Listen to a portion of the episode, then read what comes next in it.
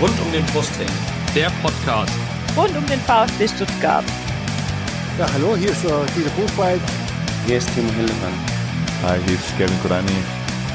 Hallo, äh, ich bin Kakao. Äh, ich wünsche euch viel Spaß beim Podcast rund um den Brustring.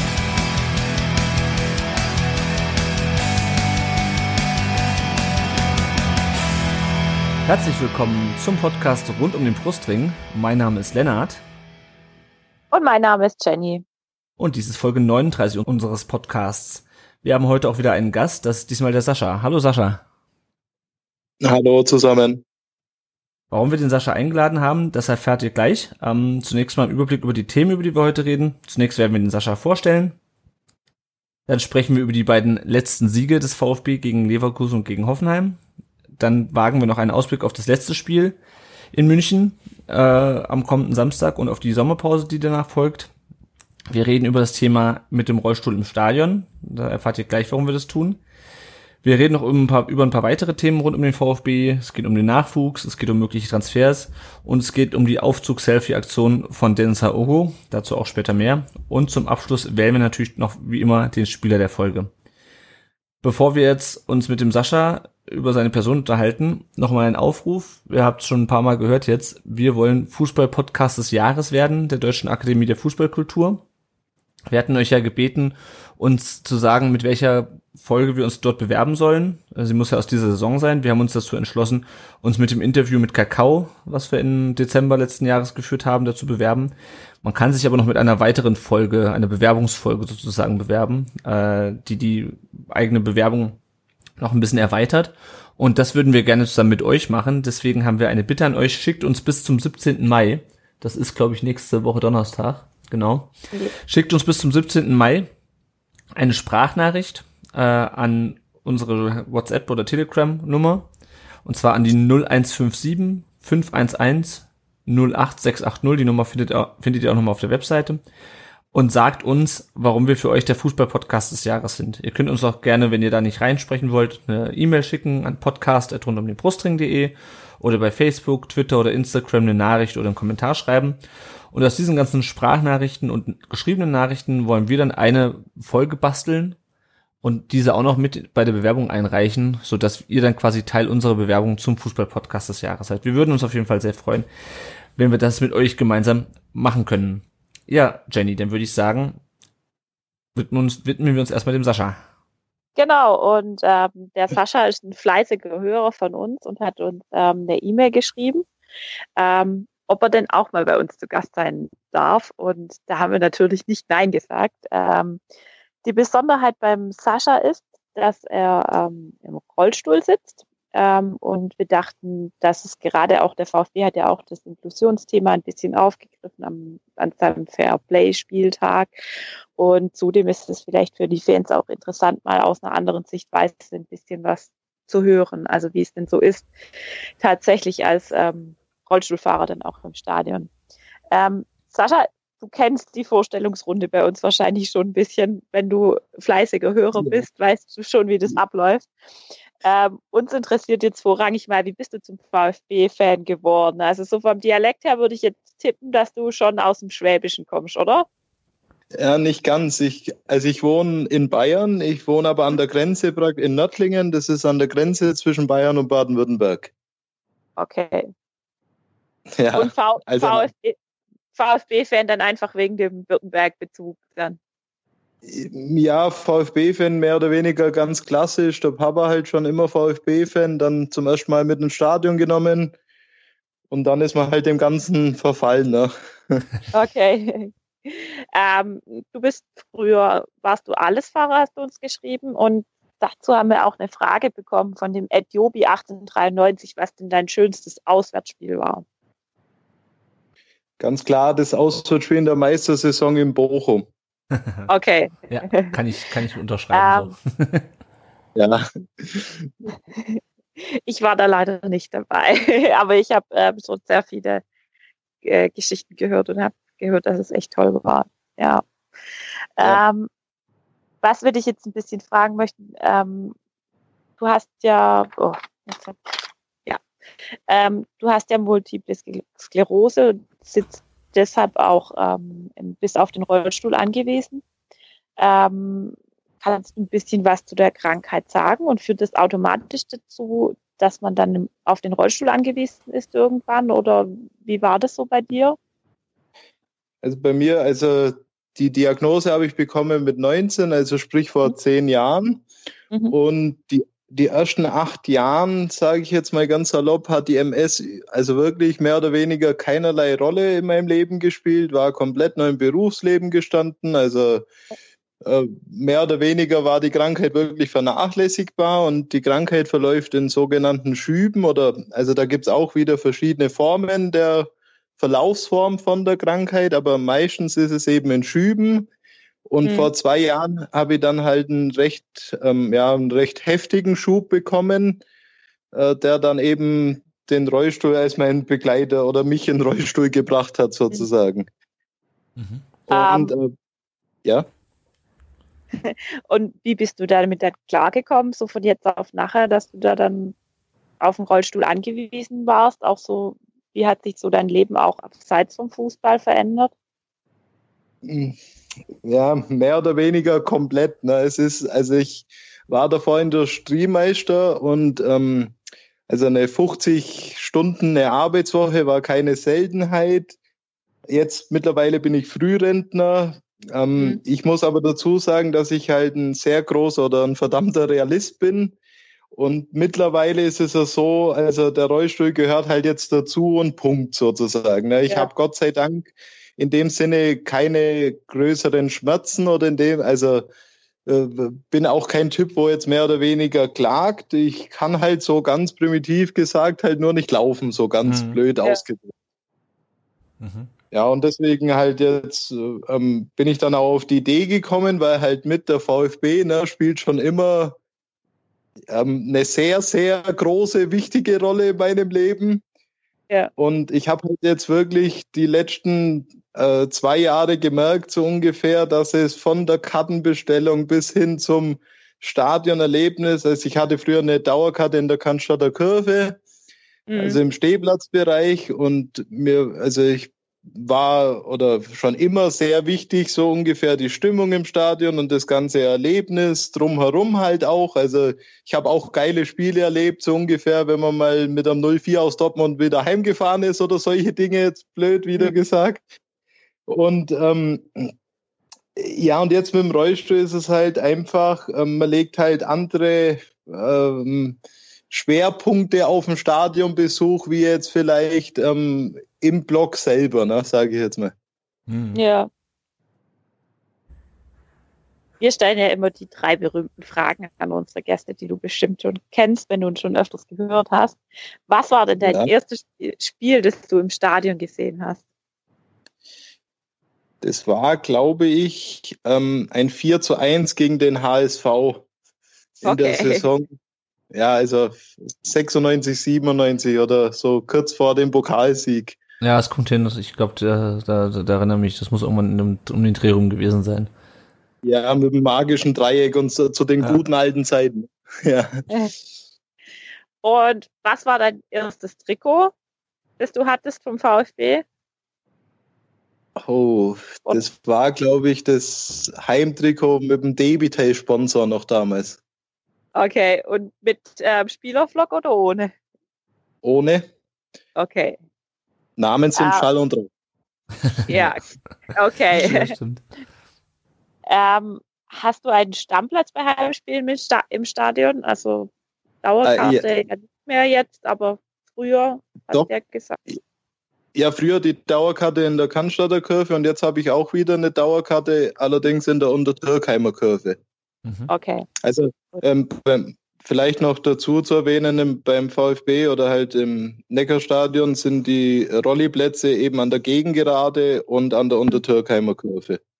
Mhm. Ja, also ich stehe in 37b, ich kann da quasi direkt rüber gucken. Also ich denke dann immer, wenn wenn wenn es regnet, ob da nicht vielleicht ähm, wird man da nass. Wie ist das? Ja, pitch, pitchnass. Oh je. Oh je. Also das ist, ja, wie soll ich sagen, na, das ist äh, scheiße, wenn ich das so sagen darf. Ja. Das ist, ja, vom Wetter her keine guten Plätze. Wobei, also da an der Türkheimer Kurve, also das eine Tor sehe ich natürlich perfekt, ne? Mhm. Also das Tor bei der Untertürkheimer Kurve, da ist der, also die Sicht wirklich hervorragend.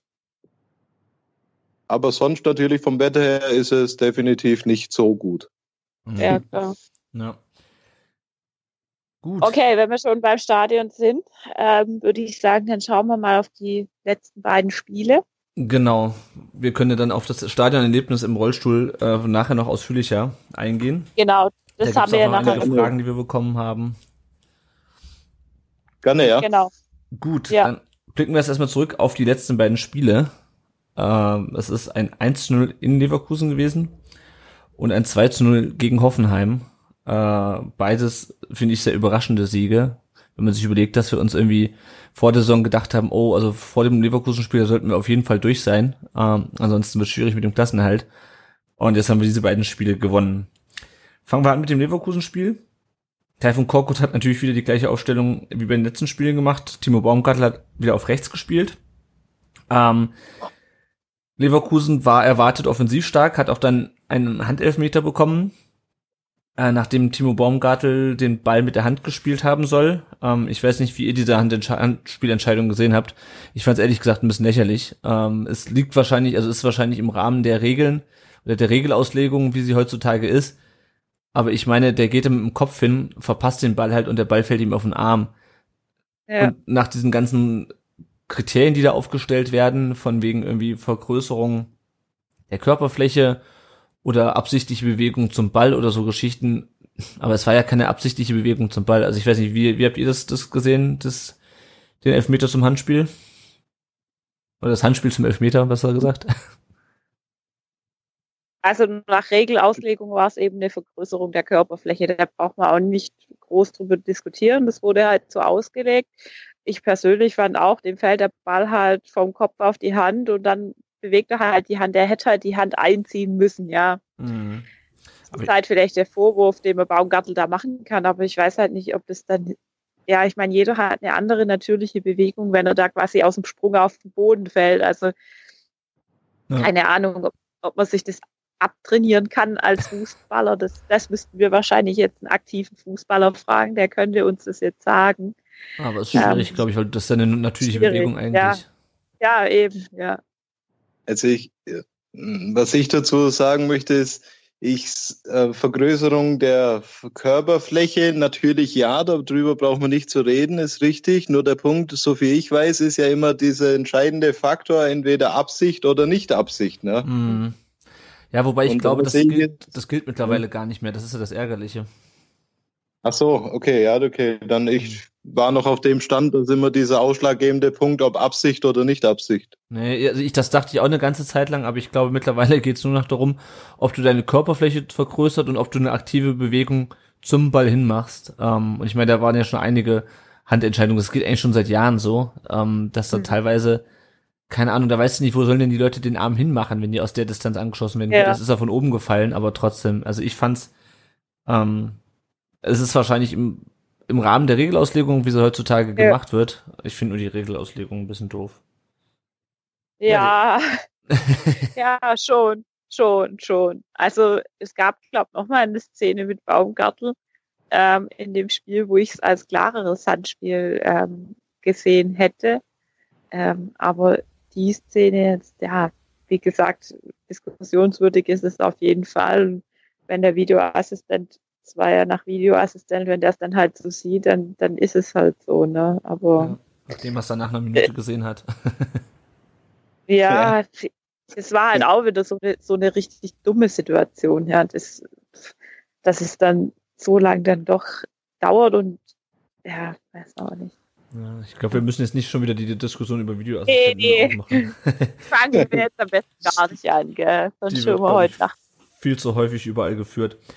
Das Schöne genau. an dieser ganzen Geschichte ist aber, dass Ron Robert Zieler den Elfmeter gehalten hat, der zugegebenermaßen auch ziemlich schlecht geschossen war.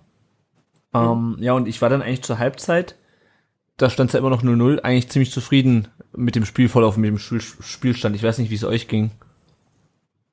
Auf alle Fälle, also äh, gefühlt Leverkusen mehr oder weniger in der ersten Halbzeit ja auch schon, sage ich jetzt mal, 20 zu einem Torschuss, übertrieben gesagt. Mhm. Und ich glaube, in der Halbzeit hätte jeder das 0-0 unterschrieben oder diesen einen Punkt. Ja. Hm.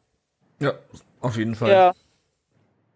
Also das ist auf jeden Fall. Ich habe halt noch, als, als ähm, der Elfmeterpfiff kam, habe ich dann gesagt, habe ich dann auf meinem Gutschwäbisch gesagt, ey, Zieler, hebt das Ding bloß, ja. Und ähm, also es kam dann ja tatsächlich auch, also er hat ihn ja dann tatsächlich gehalten. Und also es war ein solides Spiel, es war gut verteidigt. Man hat schon Dinger zugelassen von Leverkusen, aber nichts, das jetzt so gefährlich wäre, dass es jetzt vor der Halbzeit noch, keine Ahnung, 3-0 für Leverkusen gestanden wäre, finde ich. Ja. Ja, ja sehe ich ähnlich. Und, äh, fällt mir gerade ein, Jenny, uns wird ja immer so vorgeworfen, wir würden zu wenig schwäbeln. Also du darfst gerne heute so viel sch äh, schwäbeln, wie du willst. Wenn ich mir jetzt keine Mühe gebe, versteht das nachher keiner mehr. Und jetzt bin auch noch ich Gast aus Bayern. ja. Aber ist das dann, ist das in Bayerisch-Schwaben oder wo du wohnst? Bayerisch-Schwaben, ja. Ja, Bayerisch-Schwaben. Ja, dann ist er, dann ist er Schwäbisch. Dann passt es. Ja, schon. ja. Gut, dann äh, ging die, die zweite Halbzeit los. Leverkusen hat auch ziemlich gedrückt. Und dann kam quasi wie aus dem Nichts das 1 zu 0 für den VfB. Äh, langer Pass auf Ginczek, der legt den zurück auf Aogo. Und ich habe gedacht, ja gut, Aogo, der wird ihn jetzt halt irgendwie, keine Ahnung, irgendwo hinflanken.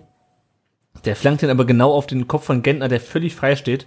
Also ich habe es nur im Fernsehen gesehen und nebenbei stumm, weil ich noch was anderes gerade äh, gemacht habe. Und ähm, ich war völlig perplex, dass der Gentner da so frei steht und dann so einen geilen Ja. Flugkopfball da ins Tor reinmacht. Wie war denn eure Reaktion aufs Tor? Genauso ungläubig wie bei mir? Ja, schon ein bisschen. Also ich habe erst gedacht, irgendwie Ginczek geht noch weiter vor und macht es dann, aber ich habe auch überhaupt nicht diesen Genten realisiert, dass da da, da noch stand er jetzt rechts oder links vom Tor. Ich weiß es jetzt gerade aus. also von, wenn man aufs. Tor schaut, rechts, glaube ich. Ja. Ja, genau, dass der da doch stand und dann steht er da und macht das Ding rein und wie schön, also so richtig, also auch einfach wie er gesprungen ist, dies, diese, diese Flugphase sah total kurios aus und ähm, ja, mega Ding einfach, ja. Ja. ja, vor allem, weil man nicht damit Ja, rechnet, dass er halt da steht, weißt du? Dann denkst du, ja Gott, komm, Ja. das werden die ja wohl nicht zulassen, aber haben sie halt. Ja, Also ich musste auch zweimal hinschauen, ne, was macht ein Christian Gentner da, ne? So ungefähr. Goalgetter Ja. Christian Gentner.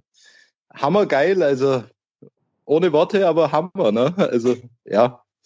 Ja, vor allem, dass er dann noch, das ist ja schon das zweite Kopfballtor hintereinander mit Maske jetzt. Ne? Ich meine, gut, mit der Maske macht es ihm wahrscheinlich noch weniger aus als ohne Maske. Ähm, Ja. Aber trotzdem, äh, gut, ich meine, das ist das auch lang genug her. Ich finde es lustig, dass ausgerechnet er, der noch irgendwie so was am Gesicht hatte, jetzt die, die Kopfballtore macht gegen Bremen ja auch schon ähm, das ja, eine Tor. schon. Ja, und dann hat Leverkusen natürlich weiter gedrückt, haben sogar noch Stefan Kiesling eingewechselt und als der reinkam, dachte ich eigentlich schon, oh, jetzt passiert's gleich, weil Kiesling trifft ja immer gegen uns. Der beendet ja zum Glück seine Karriere jetzt nach dieser Saison. äh, aber auch der hat nichts mehr gebracht. Und ähm, ja, dass wir das Spiel zu Null gespielt haben, können wir, glaube ich, auch wieder Ron Robert Zieler verdanken.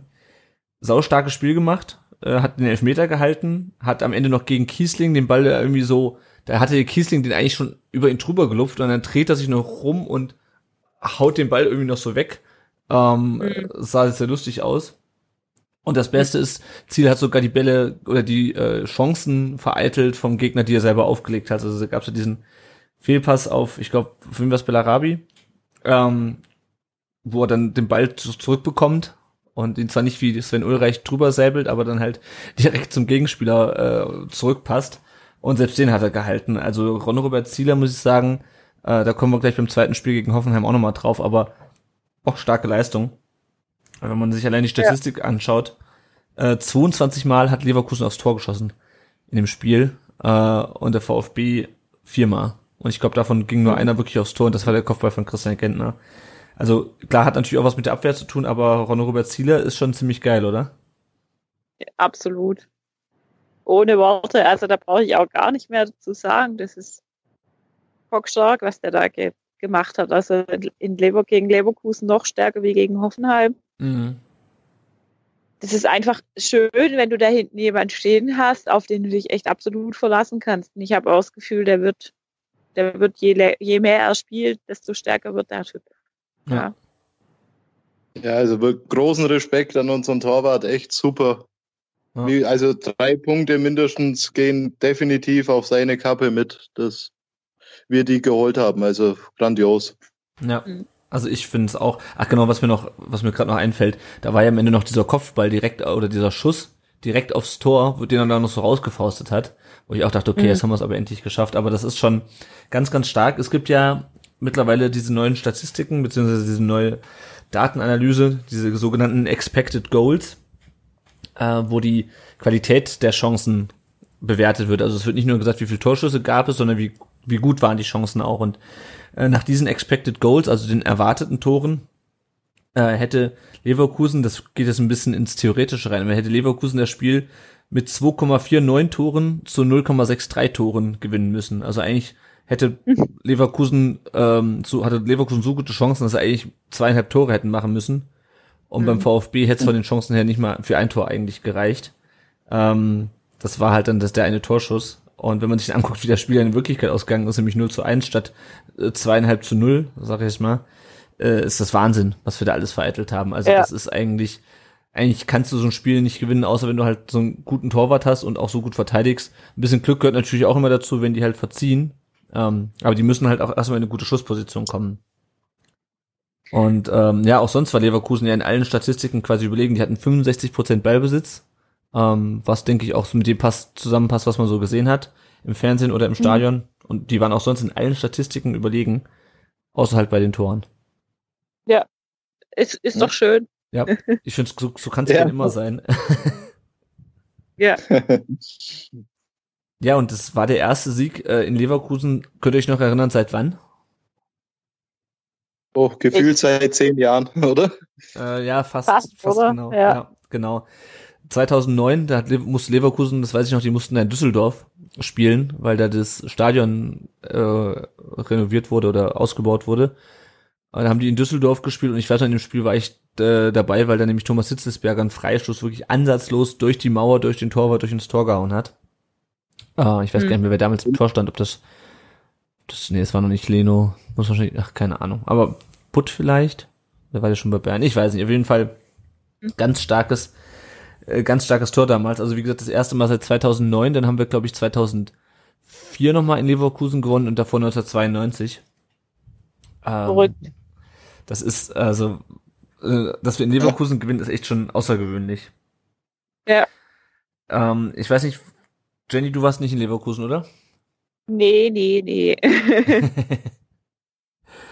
Und Ich war Sascha, auch du, nicht. bitte? Ich war auch nicht. Kommen wir, kommen, kommen wir auch gleich nochmal zu, wie das mit, mit Auswärtsspielen ist. Ähm, ich war auch nicht da. Ich Ja. habe wie gesagt, nur am, ähm, am Fernsehen gesehen, aber es muss wohl eine richtig geile Party gewesen sein im Gästeblock. Ähm, ich habe am Samstag jetzt noch im Plättle gelesen, das, das Kommando Cannstatt im Cannstatter Plättle dann geschrieben.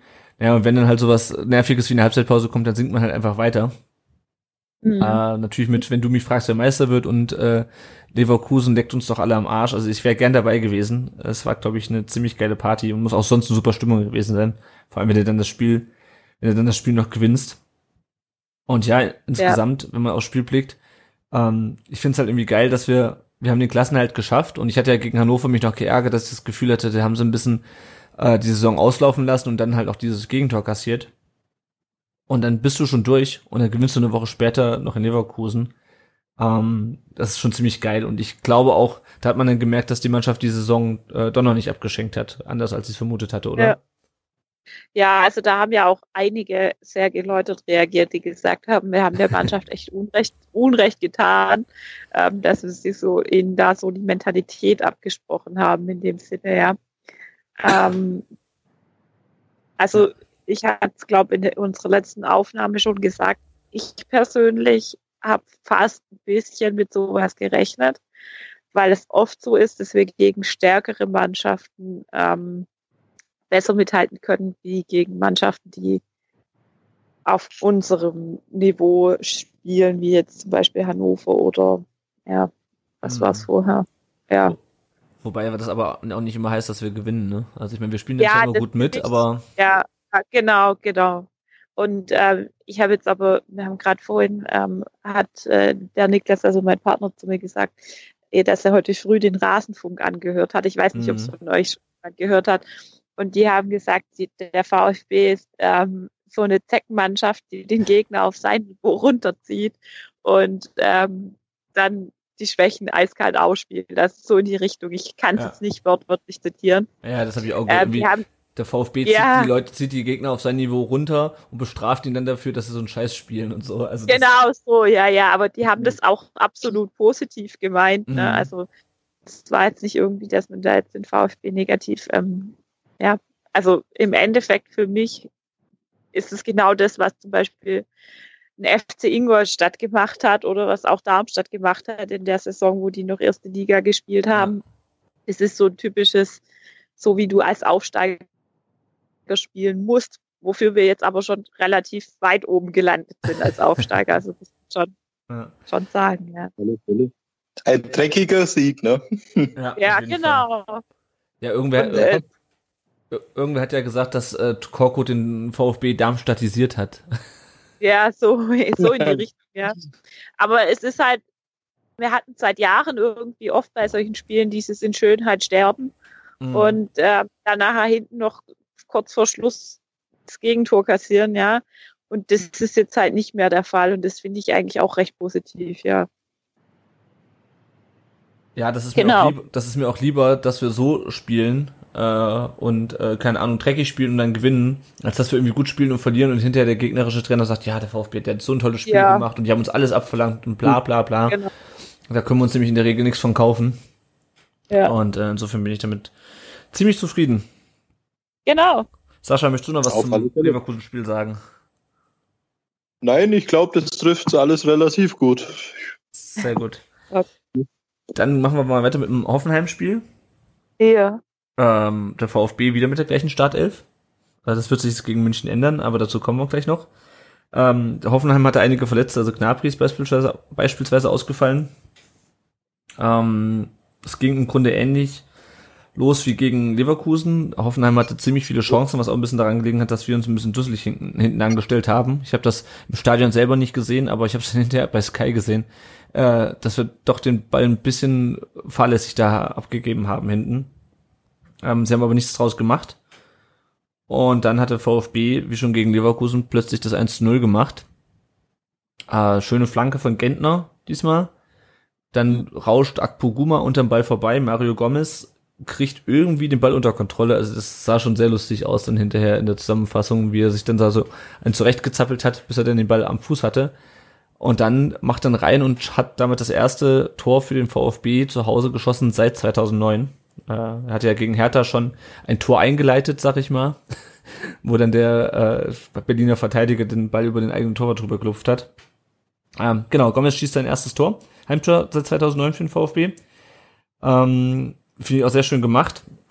Und dann kriegt äh, Santiago Ascasibar äh, in der Anfang der zweiten Halbzeit eine gelb-rote Karte. Und ich glaube, über die gelb-rote Karte müssen wir ein bisschen länger reden. Ähm, das erste, Ja. das erste Foul war relativ am Anfang, das war schon in der zweiten Minute. Äh, Schiedsrichter war äh, Felix Zweier und der hat sowieso schon super viele gelbe Karten am Anfang verteilt. Und bei dem ersten Foul von Askasibar, da äh, grätscht er halt, spielt den Ball mit beiden Beinen irgendwie so, spielt ihn halt und Mhm. im Fallen hakt er halt oder entweder er hakt sich ein beim Gegenspieler oder der Gegenspieler bleibt an seinem Bein hängen. Auf jeden Fall spielt er halt erst den Ball und bringt dann den Gegenspieler zu Fall, indem er halt ihm das Bein wegzieht mit der mit der Fußspitze. Und ich muss ganz ehrlich sagen, das ist für mich kein Gelb.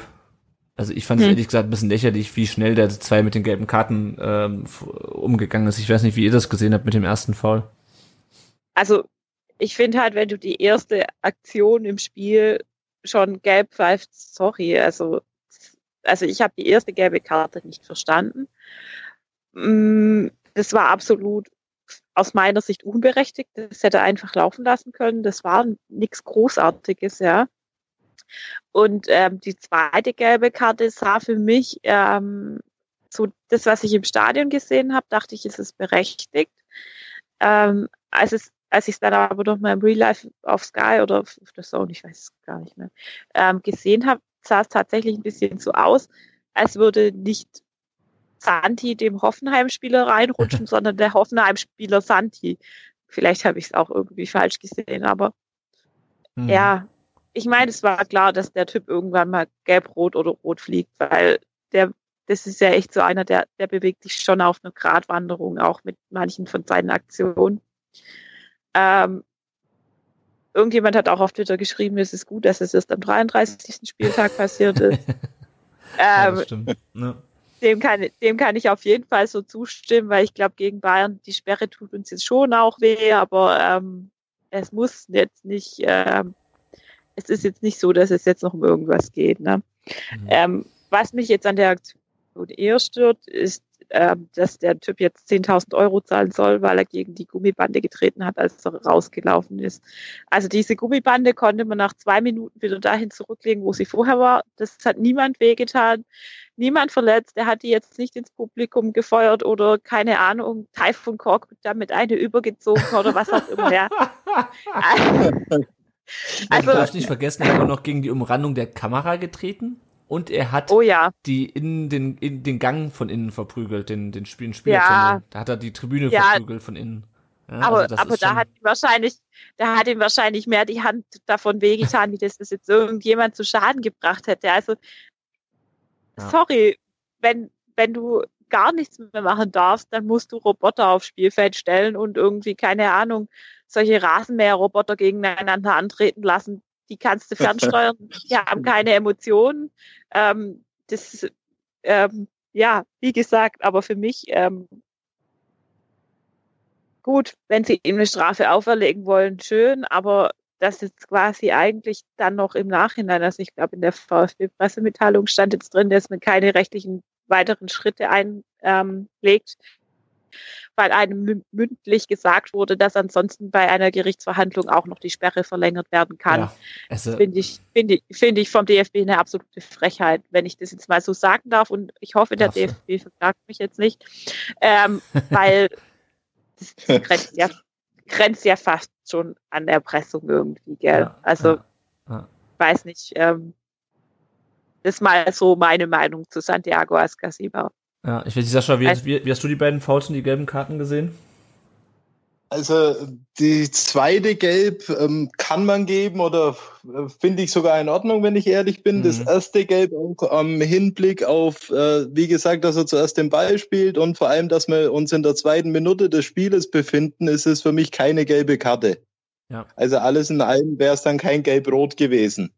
Und äh, zu so einer Strafe, dass er gegen eine Mauer oder im Spielertunnel irgendwo dagegen schlägt, ne, wie die Jenny auch schon äh, gesagt hat, da tut seine Hand wahrscheinlich mehr wie, wie sonst was. Also in meinen Augen auch absolut lächerlich, da irgendeine Geldstrafe, 10.000 Euro, oder glaube ich, war ja, das. Ja, ja. ja. ja. Lächerlich, ja, also ja.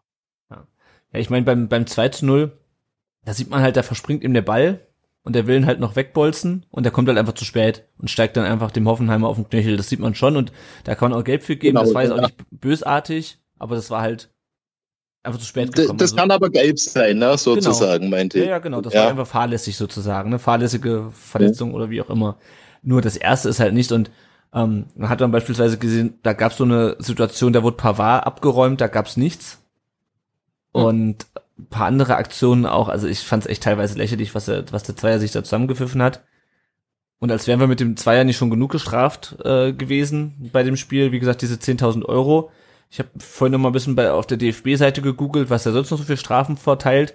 Also wenn man als Trainer sich ungebührlich oder ähm, unsportlich gegenüber dem Schiedsrichter äußert, dann ist das günstiger.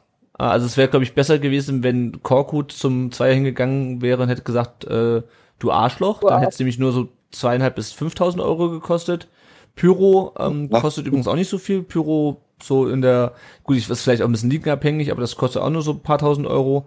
Ähm, aber gegen eine Werbebande treten und die Tribüne von innen verprügeln, kostet dann 10.000 Euro. Und ganz ehrlich, ich kann auch nicht wirklich, also ich kann nicht in seinen Kopf gucken, aber der wird sich halt natürlich darauf geärgert haben, dass er nicht mehr mitspielen kann. Der wird sich vielleicht auch ein bisschen über sich selber geärgert haben ja. und generell einfach frustriert gewesen sein, aber der DFB stand das irgendwie als, als Kritik an Zweier oder an der Entscheidung aufzufassen. Und da muss ich ganz ehrlich sagen, also sorry, dann äh, das ist, der ist doch nicht der Erste. Überleg mal, wie Spiel, oder überleg mal, wie Spieler sonst reagieren, wenn sie des Feldes verwiesen werden. Dann eskalieren die völlig, ja. Und da passiert hinterher nichts. Und ähm, Ja. das, das Allerschärfste, das hast du gerade schon angesprochen, Jenny. Ähm, ich hatte davon schon mal gehört, dass es so hieß, naja, wenn man beim DFB dann noch irgendwie Berufung gegen das Urteil anlegt, dann kann es zu einer höheren Strafe kommen. Ähm, und der VfB hat ja da auch eine sehr scharf formulierte Pressemitteilung geschrieben, wo der Reschke auch sagt, naja, uns, wie du gerade sagtest, wurde uns mündlich mitgeteilt und so. Und da muss ich ganz ehrlich sagen, sag mal, wo sind wir denn? Also, ich Mhm. meine, klar, es gibt Urteile, da macht es irgendwie keinen Sinn, nochmal Revision einzulegen oder Berufung. Und äh, der, v äh, der DFB hätte natürlich auch viel zu tun, wenn er alles nochmal verhandeln müsste. Aber zu sagen, Leute, wenn ihr dagegen Berufung einlegt, dann sperren wir den vielleicht noch länger. Auf welcher Grundlage denn? Also nach dem Motto, beim ersten Mal haben wir nur so kurz drauf geguckt, 10.000 Euro, ein Spiel Sperre. Und wenn wir uns das nochmal neu angucken, dann werden da vielleicht zwei Spiele draus. Hä, wie denn? Aus einer gelb-roten Karte zwei Spiele Sperre oder was? Also ich verstehe es echt nicht. Und ich weiß nicht, äh, ich weiß auch nicht, wo diese 10.000 Euro landen. Ich nehme mal an, nicht in irgendwelchen wohltätigen Projekten. Ähm, keine Ahnung. Ja, das können wir ja im Endeffekt nicht beurteilen, aber ich denke halt, ja, du kannst da jetzt das VfB ein Fass aufmachen, aber wie gesagt, die Frage ist halt, ob da noch mehr Mist dabei rauskommt und Ja. das woll, wollte Reschke halt verhindern, denke ich. Ja, kann natürlich auch so laufen wie bei Freiburg mit dieser nicht gesehenen gelben Karte in Anführungsstrichen. Habe ich mir auch jetzt mit äh, einer, einem Freiburg-Fan bei, bei Twitter eine äh, lange und hitze Debatte geliefert, gestern Abend noch. Äh, aber Freiburg, die haben ja einfach so lange rumgemeckert an dieser gelb-roten Karte für den Petersen, bis der DF DFB die einfach aufgehoben hat. So kann es halt auch gehen. Aber Ja. na gut. Wir können ja auch sagen, Santiago Gasiba hat die erste gelbe Karte nicht gesehen. Ja, Ja, oder vielleicht hat er, keine Ahnung, vielleicht hat er die Bande nicht gesehen, vielleicht ist er aus Versehen hängen geblieben. ja also das kann man schon sagen, weil also so eine Bande vielleicht ist so kurzsichtig oder Ja. Naja. er, hat- er hat vielleicht war auch das Wort, das auf der Bande stand, hat im, im Argentinischen eine andere Bedeutung und die ist tritt mich für ihn oder so. Also Das Mercedes- könnte auch sein. War, glaube ich, eine Mercedes-Bände. Gut. Ähm, für den VfB hat sich aber lustigerweise durch diese rote Karte gar nicht so viel verändert, denn wir standen ja eh hinten drinne. Ähm, wir hatten halt Ja. nur einen Spieler weniger, um hinten drin zu stehen. Also ich habe mir so irgendwie gedacht, ja, ist doof mit der Unterzahl, aber es ist auch nicht so, als ob wir jetzt unser Spiel umstellen würden und irgendwie, keine Ahnung, alle verbliebenen Also- neuen, neuen Feldspieler auf die Torlinie stellen würden. Also was ich gesehen habe, war, dass, ähm, dass tatsächlich äh, der Teil von Korko den Gomez zu sich geholt hat, relativ kurz nach der gelben Karte, äh, gelb-roten Karte und dem da nochmal eindeutige Anweisungen gegeben hat. Ich weiß nicht, was er ihm gesagt hat, aber er hat ziemlich eindringlich nochmal auf Gomez eingeredet. Und Ja. dann fiel ja auch kurz danach das 2-0, ne? Wahrscheinlich hat er ihm gesagt, ähm, pass auf, der Tommy spielt gleich einen richtig geilen Ball beim Konter, dann täuscht so einen Schuss an, lässt den Akpoguma, der echt keinen guten Tag hatte, glaube ich, lässt ihn ins Leere rutschen und dann schießt dem ähm, Baumann den Ball noch durch die Hosenträger. Das ist nämlich Genau. genau das, was dann passiert ist. Ich habe mir das hin, also ich habe es natürlich im Stadion vor der Cannstatter Kurve gesehen und wir sind alle eskaliert und es war ein ohrenbetäubender Lärm. Übel. ähm, und aber dieses Tor, ich habe mir das hinterher nochmal angeguckt, was ein geiles Tor. Ich meine, der, der Ja. Nagelsmann sagt hat, das hätte er schon tausendmal gesehen und das sei eigentlich ganz einfach zu verteidigen. Aber wie ja, das geil. ist, weil der Nagelsmann beleidigt ist. ja, ja, genau. Aber wie geil ist das, Ja, schlechter Verlierer. dass wir, ich habe mich ja noch drüber beschwert, dass wir gegen Hannover unsere Konter nicht ausgespielt haben. Dann haben wir gegen Bremen die am Ende ausgekontert mit ähm, Donis und Özcan. Und jetzt gegen Hoffenheim schon wieder. Ähm, Ball abgefangen, langer Ball von Tommy, auch wieder großartiger Pass. Und dann läuft ja trotzdem Gomez noch irgendwie durch die halbe Spielhälfte von Hoffenheim, lässt noch einen aussteigen und macht einen rein. Äh, und springt dann auf die Bande vor der Kurve. Also so geil habe ich ein Tor lang nicht mehr gefeiert vom VfB. Wir Ja, hatten- und ich kann, kann mich auch an wenig letzt, äh, letzte Heimspiele in den letzten Jahren erinnern, außer letztes Jahr gegen Würzburg. Da war es ja auch relativ gute Stimmung, wo tatsächlich, wo du einfach so zufrieden aus dem Stadion bist und gedacht hast, boah, ja, ich bin jetzt irgendwie voll happy und es hat jetzt irgendwie, ja, das, es war immer so, so die Krise und ah ja, jetzt haben wir es gerade noch abgewendet und oder halt dann tatsächlich der Abstieg, das tat jetzt echt mal wieder richtig gut für das Fanherz irgendwie, dass man sich da so, dass man die Mannschaft so positiv verabschieden konnte. Also ich hatte auch das Gefühl im Stadion, dass es wirklich mal eine richtige Erleichterung war, sozusagen, ne? dieses Ja. 2-0, wo dann kam. Also man, man hat die Erleichterung mehr oder weniger greifen können. Und, und sowas hat man halt wirklich schon lange nicht mehr. Ne? Ich meine, immer die Angst, äh, wo wir noch in der ersten Liga da waren, mit dem Abstieg, dann die Anspannung, bis wir endlich den Aufstieg geschafft haben. Und äh, also es war wirklich jetzt mal so, dass jedem im Stadion mehr oder weniger tausend Steine vom Herzen gefallen sind, Ja. dass endlich mal diese Erlösung, diese Erleichterung, ja. Ja, War Ja. echt ein hammergeiles Spiel im Stadion und also super. ja also ich fand Ja, auch, also das ist auch genau richtig, was ihr sagt, ähm, weil wir, ich erinnere mich beispielsweise, als wir gegen HSV das 1-0 gemacht haben, äh, 2014, 2015, das war ja auch so der lauteste Torschrei der, der Saison oder so, aber da mussten wir trotzdem hinterher noch nach Paderborn fahren, weißt du, das war nur so, gerade noch so am ja. Leben erhalten, ja. Aber dieses wirklich, du bist durch, du bist völlig entspannt, es kann dir nichts mehr passieren und dann führst du 1-0 und machst noch das fucking 2-0 und weißt, dass du in halt Unterzahl. in Unterzahl und weißt halt, dass du dieses Spiel auch noch gewonnen hast, wo du letzte Woche schon kaum glauben kannst, dass du das Spiel gewonnen hast und dann weißt du, dass du dieses Spiel auch noch gewinnst, wo du vor der Saison schon Ja. gedacht hast, okay, vorletzter Spiel der Hoffenheim, das wird bockschwer. Ja. Ähm, und da war einfach nur Lärm. Ich habe glaube, mir haben echt ein bisschen die Ohren wehgetan hinterher. Äh, Ja, weil ich echt Also so, ich, das war krass. Also ich habe von allen Seiten Bier abbekommen. Also mein, mein, mein T-Shirt, also mein Trikot war nachher hinten komplett nass, aber es war es auch an dem Tag absolut wert, ja. Aber ich glaube halt auch, dass Hoffenheim schon, auch wenn man das jetzt nicht Derby schimpfen darf, für viele aus der Region trotzdem noch so ein bisschen emotional besetzt ist, weil es dann doch irgendwie äh, so schon irgendwie der regionale Rivale ist, ja, und auch Mhm. Ähm, Hoffenheim ja einfach schon es auch ein direkter, ja, nee, aber schon auch ein direkter Konkurrent um viele Spieler, Jugendspieler klar. ist. Ja. Also ich kann das sagen durch meinen Heimatbezug. Also früher haben, hat, hat der VfB Stuttgart sich hier jetzt in der, in der Region ähm, quasi die Spieler holen können aus den Jugenden, die ohne Probleme. Und heute stehst du eben in Konkurrenz mit Hoffenheim. Und das ist halt auch sowas, wo, glaube ich, einfach bei vielen dann doch im Hinterkopf ist, dass es irgendwie doch ein Konkurrent ist und dass es einfach dann echt schön ist, wenn man da dann 2-0 gewinnt. Ja. Und ich bin zum Beispiel Montagmorgen ins Büro gegangen und habe meinen Hoffenheim-Kollege gefragt und gar nichts mitgekriegt. Wir hatten Hoffenheim eigentlich gespielt am Wochenende. Und das war halt dann schon so ein bisschen, hat mich dann schon gefreut, gell? Ja.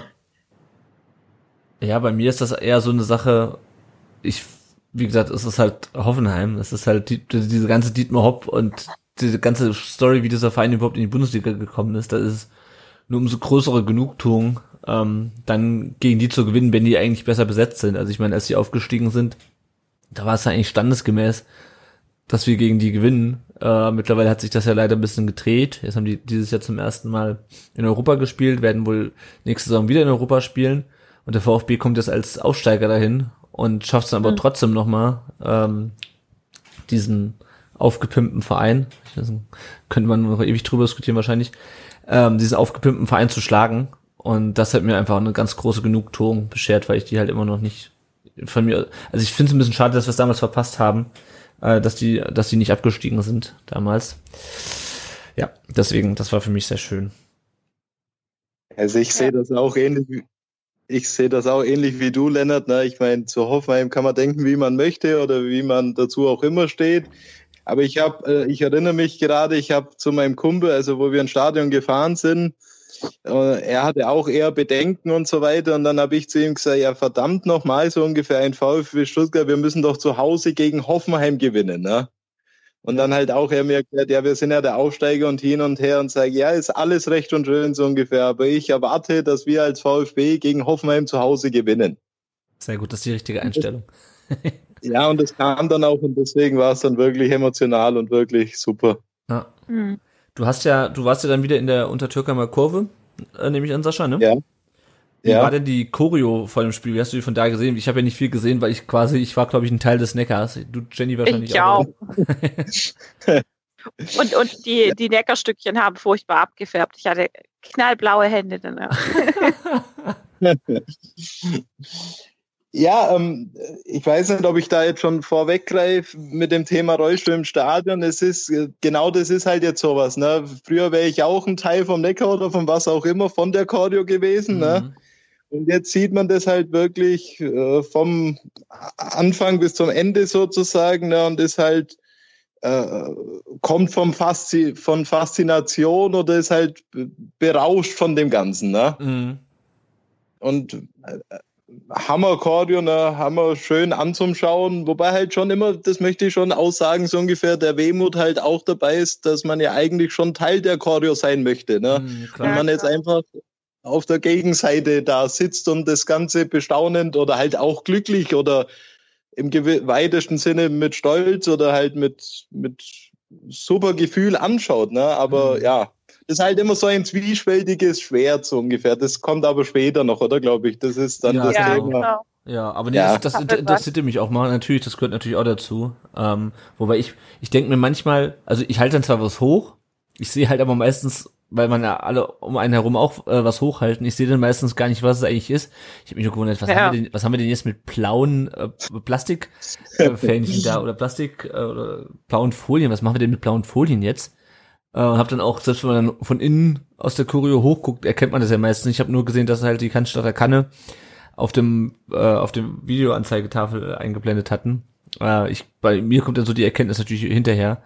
Ähm, aber klar, es ist natürlich auch ein schönes Gefühl, einfach Teil von so einer Choreografie gewesen zu sein. Ich finde es sowieso immer beeindruckend, wie die sowas planen, dass wirklich alles am richtigen ja. Ort ist.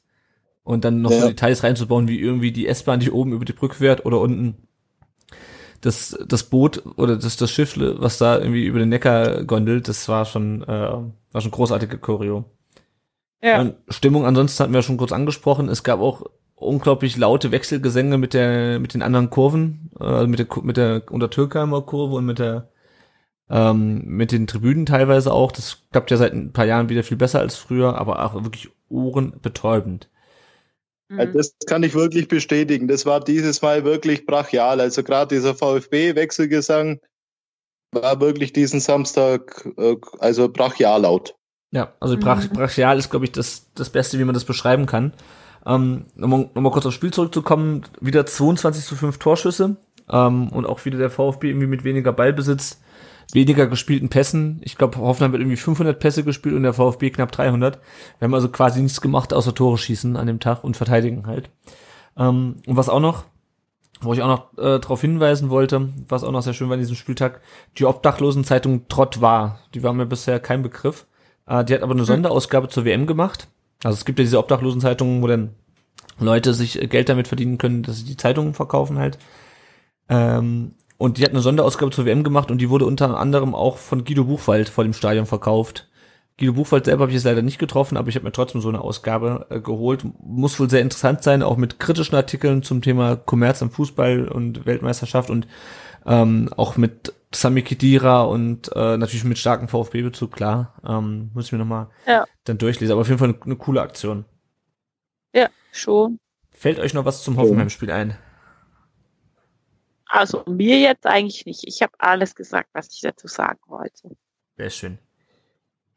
wenn, wir jetzt nochmal, wenn wir jetzt nochmal auf die beiden Spiele zusammen rückblicken, ähm, es gab ja neben diesem leckt uns doch alle am Arsch und wenn du mich fragst, wer Meister wird, was ich übrigens auch geil finde, dass wir das einfach aus der letzten Saison mit drüber genommen haben, ähm, gab es noch ein zweites oder ein drittes Lied dann, äh, was in letzter Zeit auch wieder gesungen wurde. Das ist ein Gassenhauer von ganz früher, nämlich mit einer Abwehr aus Granit so wie einst Real Madrid, was ja auch wieder einen sehr aktuellen Bezug hat. Und so zogen wir in die Bundesliga ein und wir werden wieder deutscher Meister sein. Ich glaube, den letzten Teil, den letzten Halbsatz, ähm, der ist, der ist ein bisschen unrealistisch, aber dieses mit der Abwehr aus Granit, ähm, das trifft, glaube ich, auf den VfB zu wie auf keine andere Mannschaft in der Bundesliga. Wir ja. haben jetzt die Heimspiele beendet Boah. in dieser Saison. Wir haben 17 Spiele gemacht und haben dabei nur neun Gegentore kassiert. Das ist Liga-Bestwert. Äh, wir haben zu Hause weniger Tore kassiert als die Bayern. Und die Bayern haben eine Tordifferenz von plus 60 oder sowas. Die Bayern haben doppelt so viel Tore Unterschied zwischen geschossenen und kassierten Toren, wie wir Tore geschossen haben. Ähm, also, ne, die sind einfach gut. Und wir haben einfach nur noch ein Gegentor kassiert. Ich finde das phänomenal. Ziele insgesamt zwölfmal zu null jetzt in dieser Saison gespielt, was auch krass ist. Ich glaube, das hatten wir auch schon lange nicht mehr. Wahrscheinlich seit Hildebrand nicht mehr, glaube ich. Äh, hat genauso viel zu null Spiele wie äh, Bürki von Dortmund, äh, Fährmann von Schalke und ein gewisser Sven Ulreich. Wobei ich irgendwie finde, die haben halt alle zumindestens auf dem Papier eine bessere Abwehr vor sich. Also ich meine, klar, unsere Abwehr ist auch nicht schlecht. Ähm, aber zwölfmal zu null spielen, das ist ähm, alle Ehren wert, finde ich. Also krass. Ähm, und wenn man vor allem, wenn Ja. man sich zurück überlegt, dass wir halt früher so riesen Abwehrprobleme hatten. Ähm, und jetzt haben wir einfach so eine geile Abwehr. Ich glaube insgesamt auch die zweitbeste Abwehr. Ähm, ja, Wahnsinn. Das ist schon schön.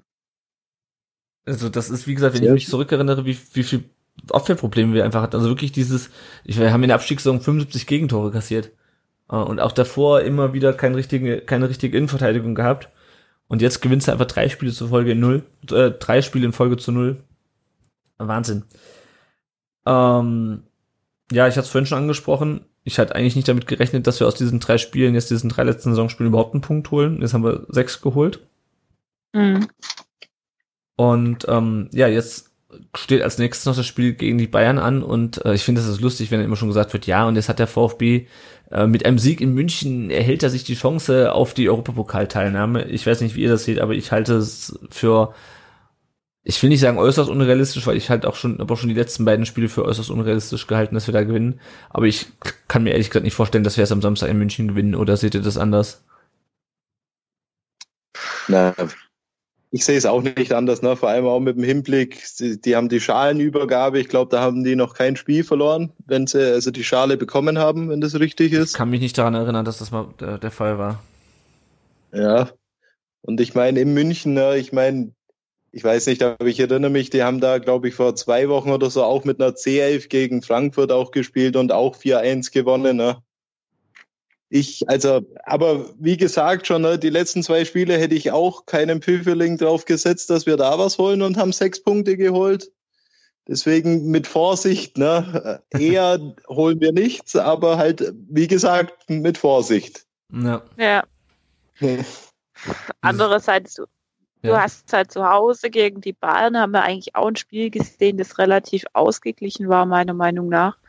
Da stand es ja lange eigentlich 0-0. Es ist dann nur, also die Bayern haben dann nur ein Tor gemacht. Und ähm, da war ja dann diese Akolo-Szene, der mit dem verschossenen Elfer in der 93. Mhm. Korrigiere mich, wenn ich falsch liege. Ja. Stimmt schon. ich, ich weiß jetzt natürlich nicht, wie die Stimmung bei Bayern am letzten Spieltag ist, ob das jetzt so einen großen, großer Einfluss hat oder nicht.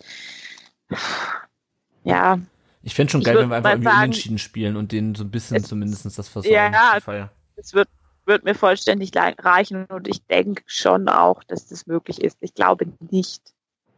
Aber das ist vielleicht auch, vielleicht bin ich jetzt gerade im Moment auch zu positiv und zu sehr auf meiner, meiner, ähm, meiner rot-weißen VfB-Wolke und ähm, ja, äh, dementsprechend könnte ich mir schon vorstellen, dass wir da vielleicht zumindest noch einen Ehrenpunkt mitnehmen. Also ich Ja. sag mal, es ist zumindest, Schauen wir mal. es ist zumindest nicht völlig abwegig, dass man da einen Punkt Genau. Drei, an drei Punkte glaube ich nicht, ähm, weil die Bayern halt auch einfach eine individuelle Stärke haben. Ähm, Ja. Aber ich könnte, es ist nicht völlig abwegig, dass wir da einen Punkt holen, was natürlich, natürlich schon super wäre. Und selbst wenn wir verlieren, also mein Gott, wir können schlechtestenfalls jetzt noch Neunter werden. Ähm, also können höchstens noch von Gladbach überholt werden. Ich glaube auch ehrlich gesagt nicht, dass wir jetzt noch irgendwie also Frankfurt und Leipzig müssten auch noch äh, beide ähm, verlieren. Frankfurt spielt, glaube ich, auf Schalke und Leipzig in Berlin. Ähm, und ich sag mal, selbst wenn wir dann Siebter werden, ich meine, wenn wir Siebter werden, nimmt, nimmt man es halt mit. Ähm, aber da hatten wir auch schon mal drüber gesprochen, als Tabellen Siebter fängst du irgendwie äh, drei Wochen oder zwei Wochen nach dem WM-Finale ähm, fängst du schon wieder mit Pflichtspielen an und musst dann äh, halt in der zweiten Quali-Runde für den UEFA Cup irgendwie einsteigen. Also ähm, haben wir schon drüber gesprochen, das ist natürlich grundsätzlich, Erfolg ist schön, aber man hat es ja bei Köln gesehen, wenn der Kader dafür nicht ausreicht ähm, und wenn es dann ganz doof läuft, dann reißt es dir halt wieder rein. Oder ich meine, können wir auch in der eigenen Geschichte gucken. Ich weiß noch, mein erstes Spiel war 2000, 2000, äh, nee, 99, 2000 gegen Arminia Bielefeld, wo wir zur Halbzeit 3-0 geführt haben.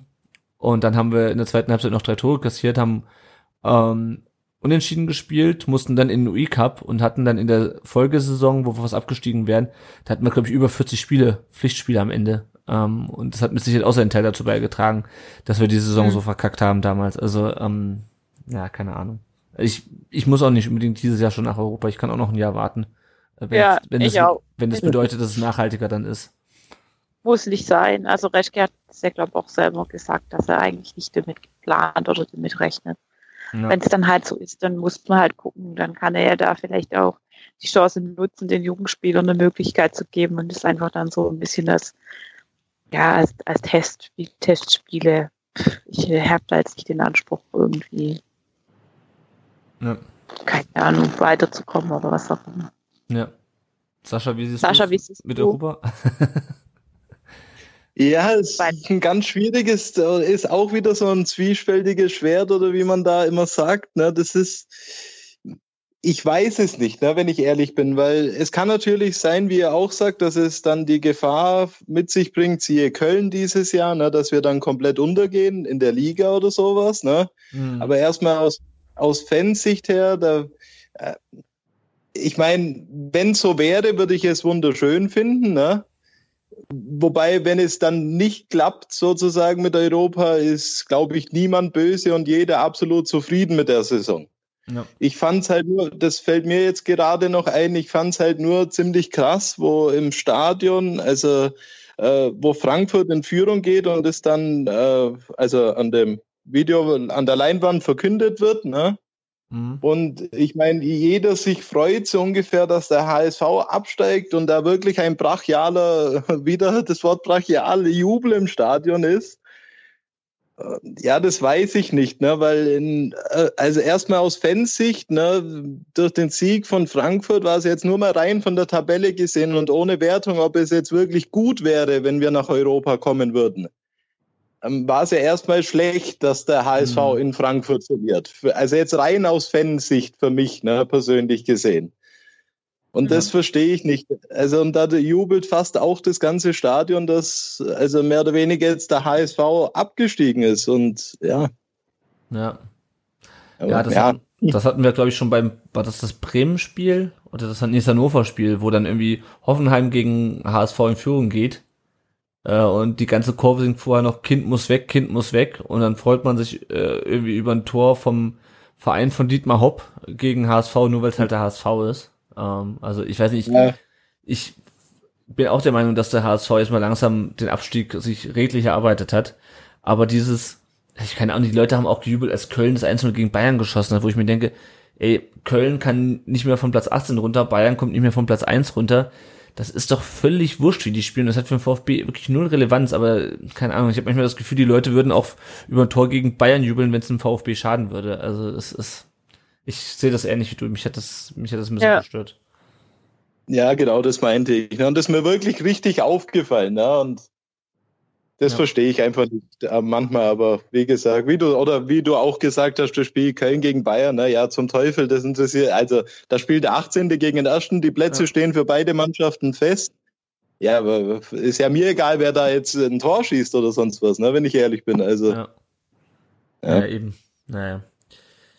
Ja, ähm, es wird jetzt, in, um, um nochmal auf die beiden Spiele zurückzukommen, es wird jetzt das Zitat gebracht, ich glaube von Timo Baumgartel war es, äh, Mentalitätsmonster. Ähm, wir hatten sie eben schon mal kurz angesprochen. Ich denke mal, das kann man wirklich sagen, dass die Mannschaft jetzt vor allem in den letzten beiden Spielen auch Mentalität bewiesen hat. Äh, weil klar ist natürlich dann auch, wenn du so am Verteidigen bist, gehört immer auch ein bisschen Glück dazu, aber du musst halt auch erstmal dann das schaffen, wenn es um eigentlich nichts mehr geht, ähm, sich nochmal so zusammenzureißen und wirklich dann bis zur 90. Minute und bis in die Nachspielzeit wirklich dann den, den Ball vom eigenen Tor fernzuhalten.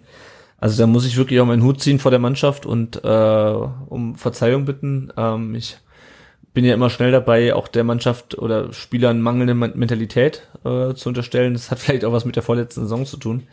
Ähm, aber das, was die momentan da abliefern, das ist echt bärenstark. Ähm, Ja. Da bin ich echt, echt zufrieden mit. Ähm, Ja. Gerade was die Mentalität angeht. Ja, und jetzt, ähm, ich habe schon gesagt, wir sind Achter, können höchstens noch Neunter werden. Ähm, wenn wir nochmal auf die Tabelle nach unten blicken, wir haben jetzt, äh, ist natürlich völlig irrelevant, aber ist irgendwie trotzdem geil, am 33. Spieltag 18 Punkte Vorsprung auf dem Relegationsplatz und 20 auf dem direkten Abstiegsplatz. Äh, also einfach mal die Dimension, wie weit wir uns halt erst nach oben gearbeitet haben. Ähm, was meint ihr denn, wenn wir nochmal kurz in die Liga, Liga gucken? Wer steigt ab, wer kommt in die Relegation jetzt? Was meint ihr vom letzten Spieltag?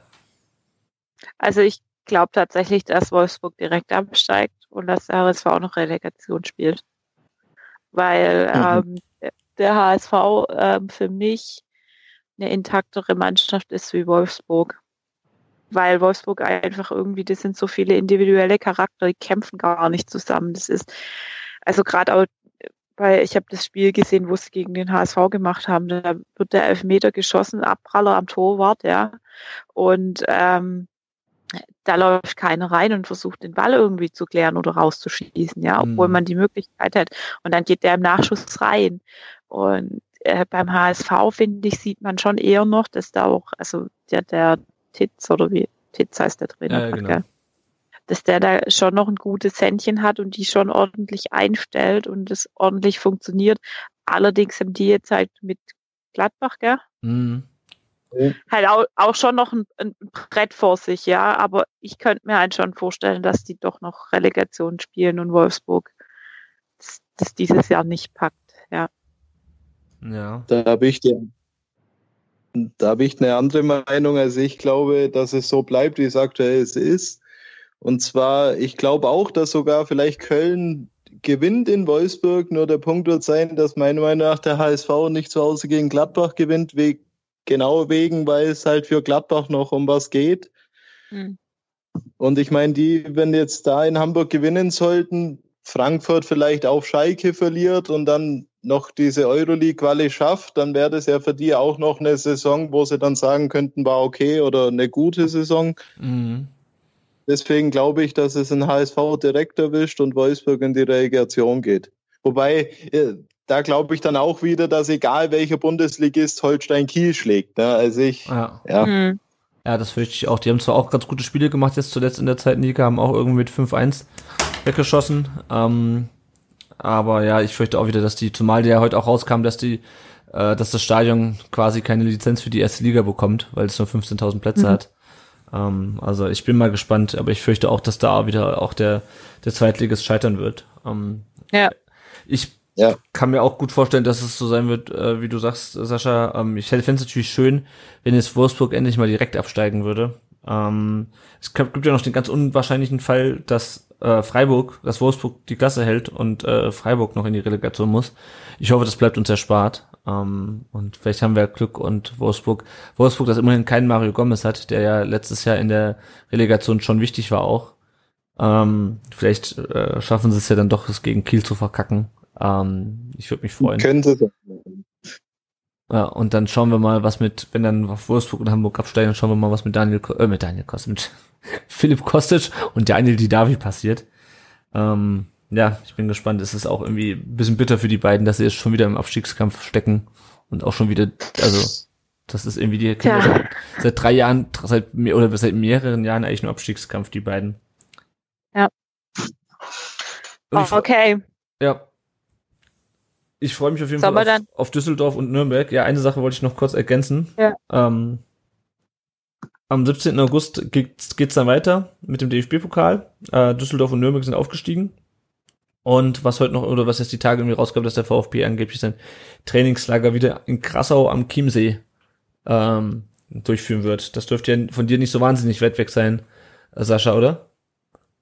Ja, doch schon. Also gute knappe 300 Kilometer ist das auch weg. Doch, okay. 250. Ja, ja das ist schon. Bayern ist immer größer, als man denkt. Gut. Dann, ich bin ja an der Grenze zu Baden-Württemberg, ne? Das stimmt, ja, ja, ja, das, das stimmt, das stimmt. Ähm, genau, wir hatten auch noch eine Frage zwischendrin von Ed Louis VF, der gefragt hat, ob wir es in die Europa League schaffen. Ähm, ja, ich glaube, da haben wir jetzt ausführlich drüber ja, mal ausführlich. Gut, Jenny, dann würde ich sagen, dann ähm, befassen wir uns erstmal mit dem Thema, wie ist es mit dem Rollstuhl im Stadion? Genau, also das, das ist jetzt eigentlich ein Thema, wo wir uns hauptsächlich ähm, mit dem Sascha beschäftigen. ähm. Du hast ja, du hast ja jetzt schon so ein bisschen anklingen lassen, dass sich schon einiges verändert hat ähm, für dich im Bezug auf den VfB mit dem Rollstuhl. Ähm, was denn da so das Gravierendste oder das, was dir persönlich auch irgendwie, sagen wir mal, emotional, was dich am meisten trifft?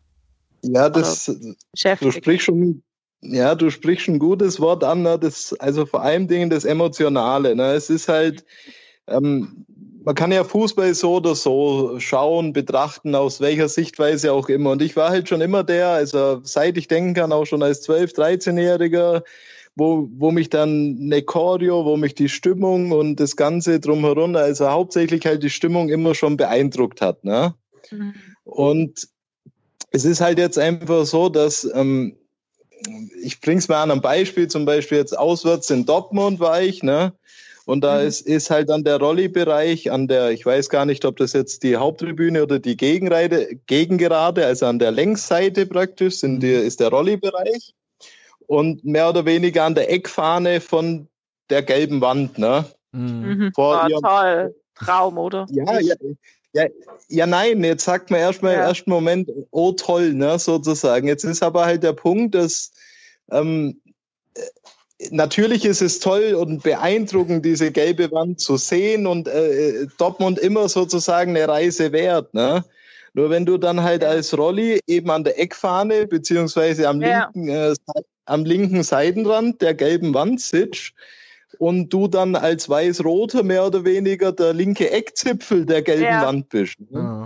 Dann ist es halt vielleicht schon sogar nicht mehr so toll, ne? Ja, ja das, das, ich meinte, ich meinte das jetzt gerade ironisch. Also ich hatte noch ein Nicht hinten angefügt. So. Also das war mir jetzt gerade sofort, also mir war jetzt auch gerade sofort, sofort die Assoziation da, wenn du da im VfB-Trikot im Rolli vor der gelben Wand sitzt, das ist dann wahrscheinlich äh, nicht, nicht, so, so toll. Ja. ja. Okay. Und das sind halt wirklich so, aber zum Beispiel ein Positivbeispiel ist zum Beispiel Frankfurt, ne, da ist der Gästeblock, also der Auswärtsblock praktisch direkt, also wirklich, du fühlst dich als Rollifahrer wieder, also wie wenn du jetzt oben im Gästeblock stehen würdest, weil es mhm. wirklich ohne weitere Gitter, ohne weitere Absperrungen, einfach der Rolli-Bereich, also der, der, der, oberste Steher sozusagen, dem kannst du auf die Schulter klopfen, so ungefähr. Ne? Okay. Okay. Da fühlst also das ist halt wieder so ein Ding, dass es auch anders geht oder auch anders bautechnisch gehen würde. Hm. Und da fühlst du dich halt dann einfach auch wie ein Teil vom Block, was halt mir jetzt persönlich wichtig ist. Ne? Ja, klar. Wie, wie ist es denn? Ja. Wie ist es denn in Stuttgart? Die Rolliplätze sind ja quasi unterhalb von der Gegengerade, ja? Oder? Und ja. von der Unter Gegengerade und, und unter Türkheimer Kurve. Genau, und also, ähm, wie, wie kommt man denn da hin? Also kommst du dann quasi, du, du bist jetzt vor der Untertürkheimer oder vor der Gegengerade? Hast du deinen Platz? Ich, ich habe es jetzt gerade. Ich habe meinen Platz vor der, also unter Türkheimer Kurve. Mhm. Und, und äh, kommst du da dann einfach über den normalen Eingang von der Untertürkheimer rein, oder? Ja, da ist praktisch, ähm, ich weiß jetzt gar nicht, wie der Eingang heißt, aber da äh, man fährt praktisch zum normalen Eingang rein und mhm. dann ähm, kann man ähm, praktisch runter bis ans Spielfeld sozusagen in den ja. Innenraum. Ist praktisch mhm. so eine, wie nennt sich das, so, so ein Weg halt, ne? Mhm. Ja. Äh, wo man dann eben an den Rolli-Bereich und dann geht's eben halt rechts an die Gegengerade weg und äh, links halt dann hinter das Tor an die Untertürkheimer Kurve. Okay. Mhm. Ähm, und also das ist jetzt auch eine Frage von, von, vom Erik. Ähm, das hatten wir ja schon ein bisschen angesprochen. Die Rolliplätze sind ja relativ weit ähm, vorne vor der Gegengerade beziehungsweise vor der Untertürkheimer. Das, ja. Äh, die sind ja tatsächlich nicht mehr unterm Dach und äh, du bekommst es ja dann wirklich voll ab, wenn es regnet oder schneit oder was auch immer. Das stelle ich mir recht unangenehm vor. Ähm, ist definitiv dann wahrscheinlich auch unangenehm, oder? Das ist definitiv so, ja. Wenn es regnet, ja. dann wirst du pitchnass sozusagen, ja. ja. Mhm. Ich weiß gar nicht, ob es viele andere Plätze gibt, an denen du dann tatsächlich, also vor der Gegengerade glaube ich nicht, die sind äh, mit Wetterschutz, aber also die untersten Plätze von der Untertürkheimer für ähm, die nicht für Rollifahrer sind, ähm, die sind auch ohne Wetterschutz, aber da auch nicht alle. Also deshalb, also ich persönlich empfinde das schon als relativ schlecht oder, oder schlecht gemacht vom VfB, dass, dass dann auch noch Rollifahrer, die so oder so schon eine Beeinträchtigung in ihrem Fansein erfahren, ähm, da dann so ohne jeglichen Schutz dastehen und klitschnass werden. Und im Rolli, ich denke jetzt bei mir persönlich, wenn ich jetzt irgendwo im Regen stehe oder so, ich habe ja wenigstens noch die Möglichkeit, mich, mich in gewissem Maße zu bewegen, damit ich jetzt irgendwie nicht ganz kalt werde, ja, mhm. wenn ich da mhm. dann pitchnass stehe.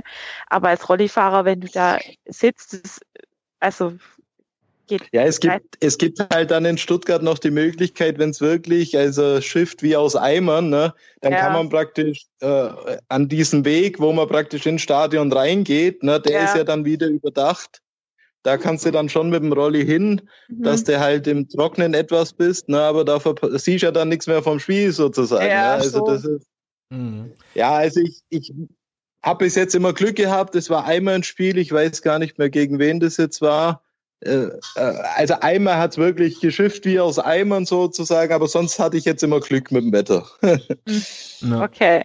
Was mich ja, um da nochmal kurz einzuhaken, ähm, gerade das Thema Sicht hast du angesprochen. Wie ist denn eigentlich die Sicht von den, von, von den Rolliplätzen beim VfB? Und sagen wir mal, ähm, wiegt die gute Sicht bei gutem Wetter äh, das, das Regen, also den, den schlechte, die schlechte Überdachung sozusagen, wiegt das das auf, würdest du sagen? Oder hättest du lieber, hättest du bist ja ziemlich nah am, am, am Spielfeld dann, wenn du ganz vor, wenn du dann ganz vorne bist, oder?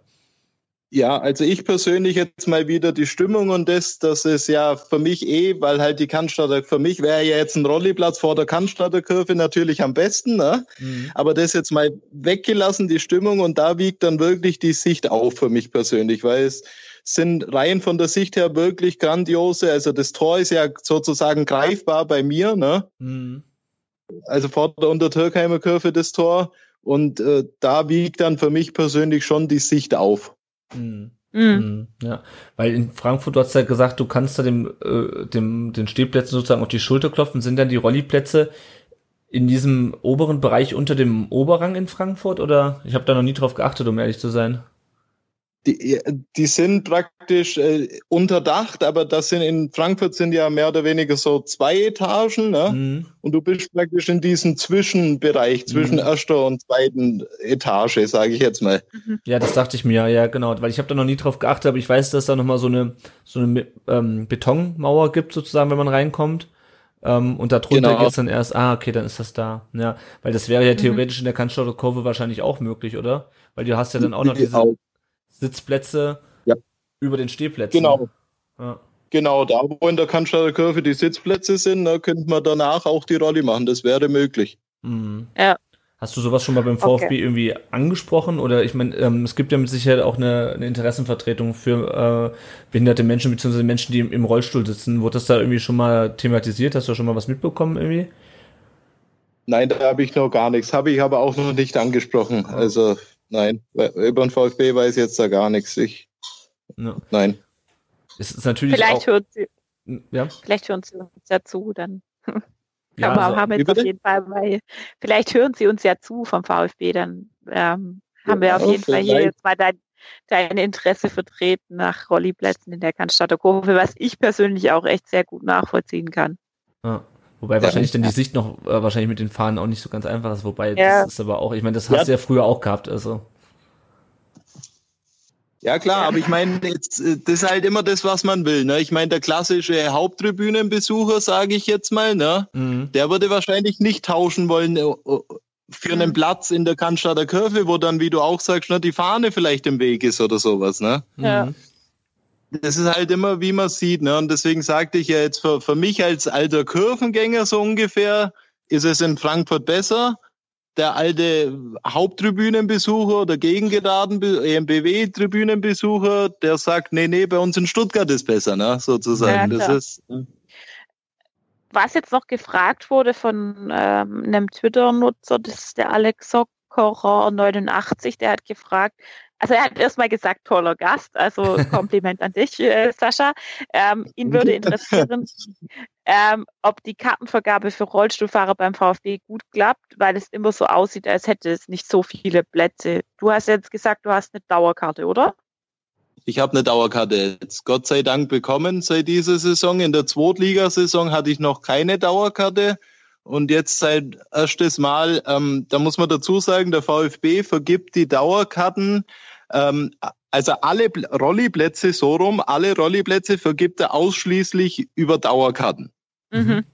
Okay, und jetzt war es halt in der zweiten Liga immer so sozusagen, dass ich immer ähm, ja manchmal wirklich drei, vier Tage vorm Spiel Bescheid bekommen habe, hat irgendjemand abgesagt oder bekomme ich noch eine Karte? Ja, nein. Mhm. Da, äh, fällt mir was Lustiges noch ein. Ähm, da, also gegen Dynamo Dresden, das war dann, keine Ahnung, warum auch immer, irgendwie ein Hochsicherheitsspiel und auf alle ja. Fälle, also habe ich dann offiziell keine Karte bekommen. Dann habe ich Folgendes gemacht und habe mich an Dresden gewandt, ne, also an den Behindertenbeauftragten von Dresden und habe in Anführungszeichen ein bisschen geflunkert und habe dann erzählt, dass meine Frau aus Sachsen kommt und ich sie überraschen wollen würde und bla bla bla. Ne? Und habe dann praktisch bin zu meinem Verein gegangen über eine Karte von Dynamo Dresden. Ne? ja, ja. Aber wie, wie viele Dauerkarten äh, gibt es denn insgesamt für Rollstuhlfahrer? Weißt du das? Ähm, ja, ähm, 180 oder 105, okay. äh, so um den Dreh. Mhm. Also knappe 200 gibt's ähm, Rolliplätze. Mhm. Das ist ja genau, verhältnismäßig genau, schon recht wenig, oder? Ja. Nein, das ist sogar verhältnismäßig re relativ viel. Okay. okay. Also im, im ja. Vergleich zu anderen Stadien dann Ja, auch, zu ja. anderen Stadien meine ich jetzt, zu anderen mhm. Stadien. Ja, also wenn, wenn, wenn ich jetzt halt nur die Zahl sehe für die, also der Vergleich von normalen Dauerkarten zu ja, die Dauerkarten, ja. der, der klingt es halt jetzt relativ wenig für mich, ja. Naja, bei 30.000 Dauerkarten, also bei 30.000 nicht ja. Dauerkarten und dann 200. Sind 200, ja. Ja, ja eben das. Ähm, da war jetzt noch die Frage, ob du auch auswärts bist. Das hattest du ja jetzt schon ein bisschen ähm, erzählt, dass du auch auswärts unterwegs bist, also Dortmund, Frankfurt. Gibt's ja, Mainz. Äh, auswärts ist halt für mich, wie soll ich sagen, ich meine, ich kenne ja die Stadien auch, oder die meisten zumindest, alle auch als mhm. Fußgänger. Mhm. Und jetzt ist es halt äh, nochmal interessant, so ungefähr. Es beginnt ja schon äh, wie gesagt, äh, man legt jetzt seinen Schwerpunkt auf andere Dinge, sei es der Parkplatz, also so ganz banal angefangen. Mhm. Äh, zum, zum, Beispiel Mainz fällt mir da dann ein, ne, da braucht man dann einen, warum auch immer, also da reicht nicht der schwerbehinderten Parkausweis, dieser blaue, sagt oder kennt er vielleicht, ne, wo immer ja, die klar. Autos, ja. Und da braucht man dann extra nochmal ein Parkticket, ne? Jetzt mhm. kommt aber, jetzt kommt aber das Grandiose, also das Parkticket, äh, da war ich eben mit meiner Frau, fahren da zum Stadion. Dann sagen die, ja, man braucht so ein Parkticket. Ja, alles recht und schön. Jetzt muss man aber dieses Parkticket, an dem ich am alten Stadion, am Bruchwegstadion heißt glaube ich, mhm. muss man erstmal dieses Ticket abholen, damit man dann an die neue Arena praktisch mit diesem Parkticket reinfahren kann. Ja, toll, na, jetzt äh, war da eh die Hölle los so ungefähr. Jetzt dauert das ganze Hinweg roundabout 40 Minuten. Also, was ist passiert? Haben die erste Viertelstunde oder 20 Minuten mhm. vom Spiel verpasst, ne? War ja diese Saison in Mainz nicht so weiter schlimm, aber ich verstehe schon. ja, ja. ja. Das ist richtig, aber nein, das sind halt, ich will einfach nur damit ja. sagen, das sind halt einfach so andere Blickwinkel, ne, wo man, mhm. oder wo den Fußgänger, ja, ne, man geht zum Stadion, wie auch immer, ne, und, und gut ist sozusagen, ne, und jetzt, ja. äh, wer kommt denn drauf, dass man extra nochmal ein Parkticket braucht, ne, zum Teufel, ja. Ja, ja. ist halt oh, einfach auch. Nervig, ne, ja. Ja, ist halt einfach, denke ich, mit einem höheren Vorbereitungsaufwand, ähm, verbunden. Ja, richtig, ja für uns einfach, für uns als Otto-Normalstadiongänger einfach gar nicht vorstellbar, die Gedanken, die, die du dir da machen musst. Ähm, ja. das ist ja, ja dann genau, auch wieder so, so, ein, so ein Inklusions- und äh, Barrierefreiheit-Thema, wo man eigentlich gern hin möchte, dass es Normalität ist, dass eben auch äh, Personen im Rollstuhl ohne Probleme da solche, solche Dinge machen können und, und ähm, aber das sind wir halt eigentlich in Deutschland schon noch ein ganzes Stück davon entfernt. Ich denke, das kannst du auch so bestätigen, oder? Äh, weil, also, weil, weil Inklusion ja so an sich von der Definition her heißt ja quasi, dass es, also diese, diese Gleichstellung oder Gleichwertigkeit von, von Menschen mit Behinderung und ähm, quasi diese komplette Eingliederung in alle Lebensbereiche, selbstbestimmtes Leben. Das ja, sind einfach so Fachbegriffe, die da im Zusammenhang mit dem Begriff fallen, ja. ja. Und ähm, das ist, da gibt es einfach noch so viele Kleinigkeiten, wo du ja. Wie du sagst, Jenny, das, es sind wirklich diese vielen Kleinigkeiten, ja. wo dann das Öfteren halt für den Betroffenen, wie sagt man dann immer so schön, äh, der, der, der Schein trügt so ungefähr. Ne? Das ist. Genau. Ja, also es ist einfach halt anders, ne? Alles und wie du auch schon ja. gesagt hast, viel mit Organisation, Planung verbunden und ja. ja das, ja. Geht ja, das geht ja manchmal wahrscheinlich schon damit los, dass irgendwo halt, wo irgendwo halt eine kleine Stufe ist. Ähm, und nur diese ja. eine Stufe ist dann halt schon ein Hindernis, was für jemanden im Rollstuhl ähm, nur schwer zu überwinden ist oder nur mit Hilfe. Ja. Ähm, genau. Ja. ja genau. Richtig, du hast, ja. Du hast es ja vorhin schon angesprochen, du hast es eben nochmal an dem Beispiel erklärt, was dann für dich so, ähm, was für Sachen du denken musst, an die du früher nicht denken musstest oder an die wir, die wir nicht im Rollstuhl sitzen, ähm, auch nicht denken müssen in der Planung und der Vorbereitung zu dem Stadiongang. Gibt es da noch andere Sachen? Hast du noch, noch andere Beispiele, was du dann so, was sich Leute, die nicht im Rollstuhl sitzen, nicht vorstellen können, welchen Aufwand du da noch betreiben musst? Hm.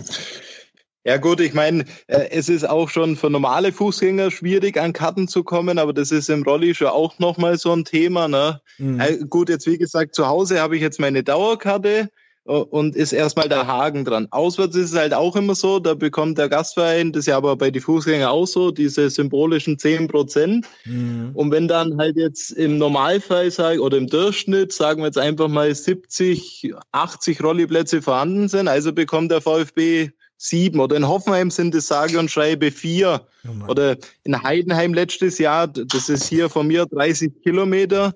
In der zweiten Liga gab es drei Rolliplätze von VfB. Ne? Geil. Oh Mann, ey. Also geil, ja. ironisches gemeint.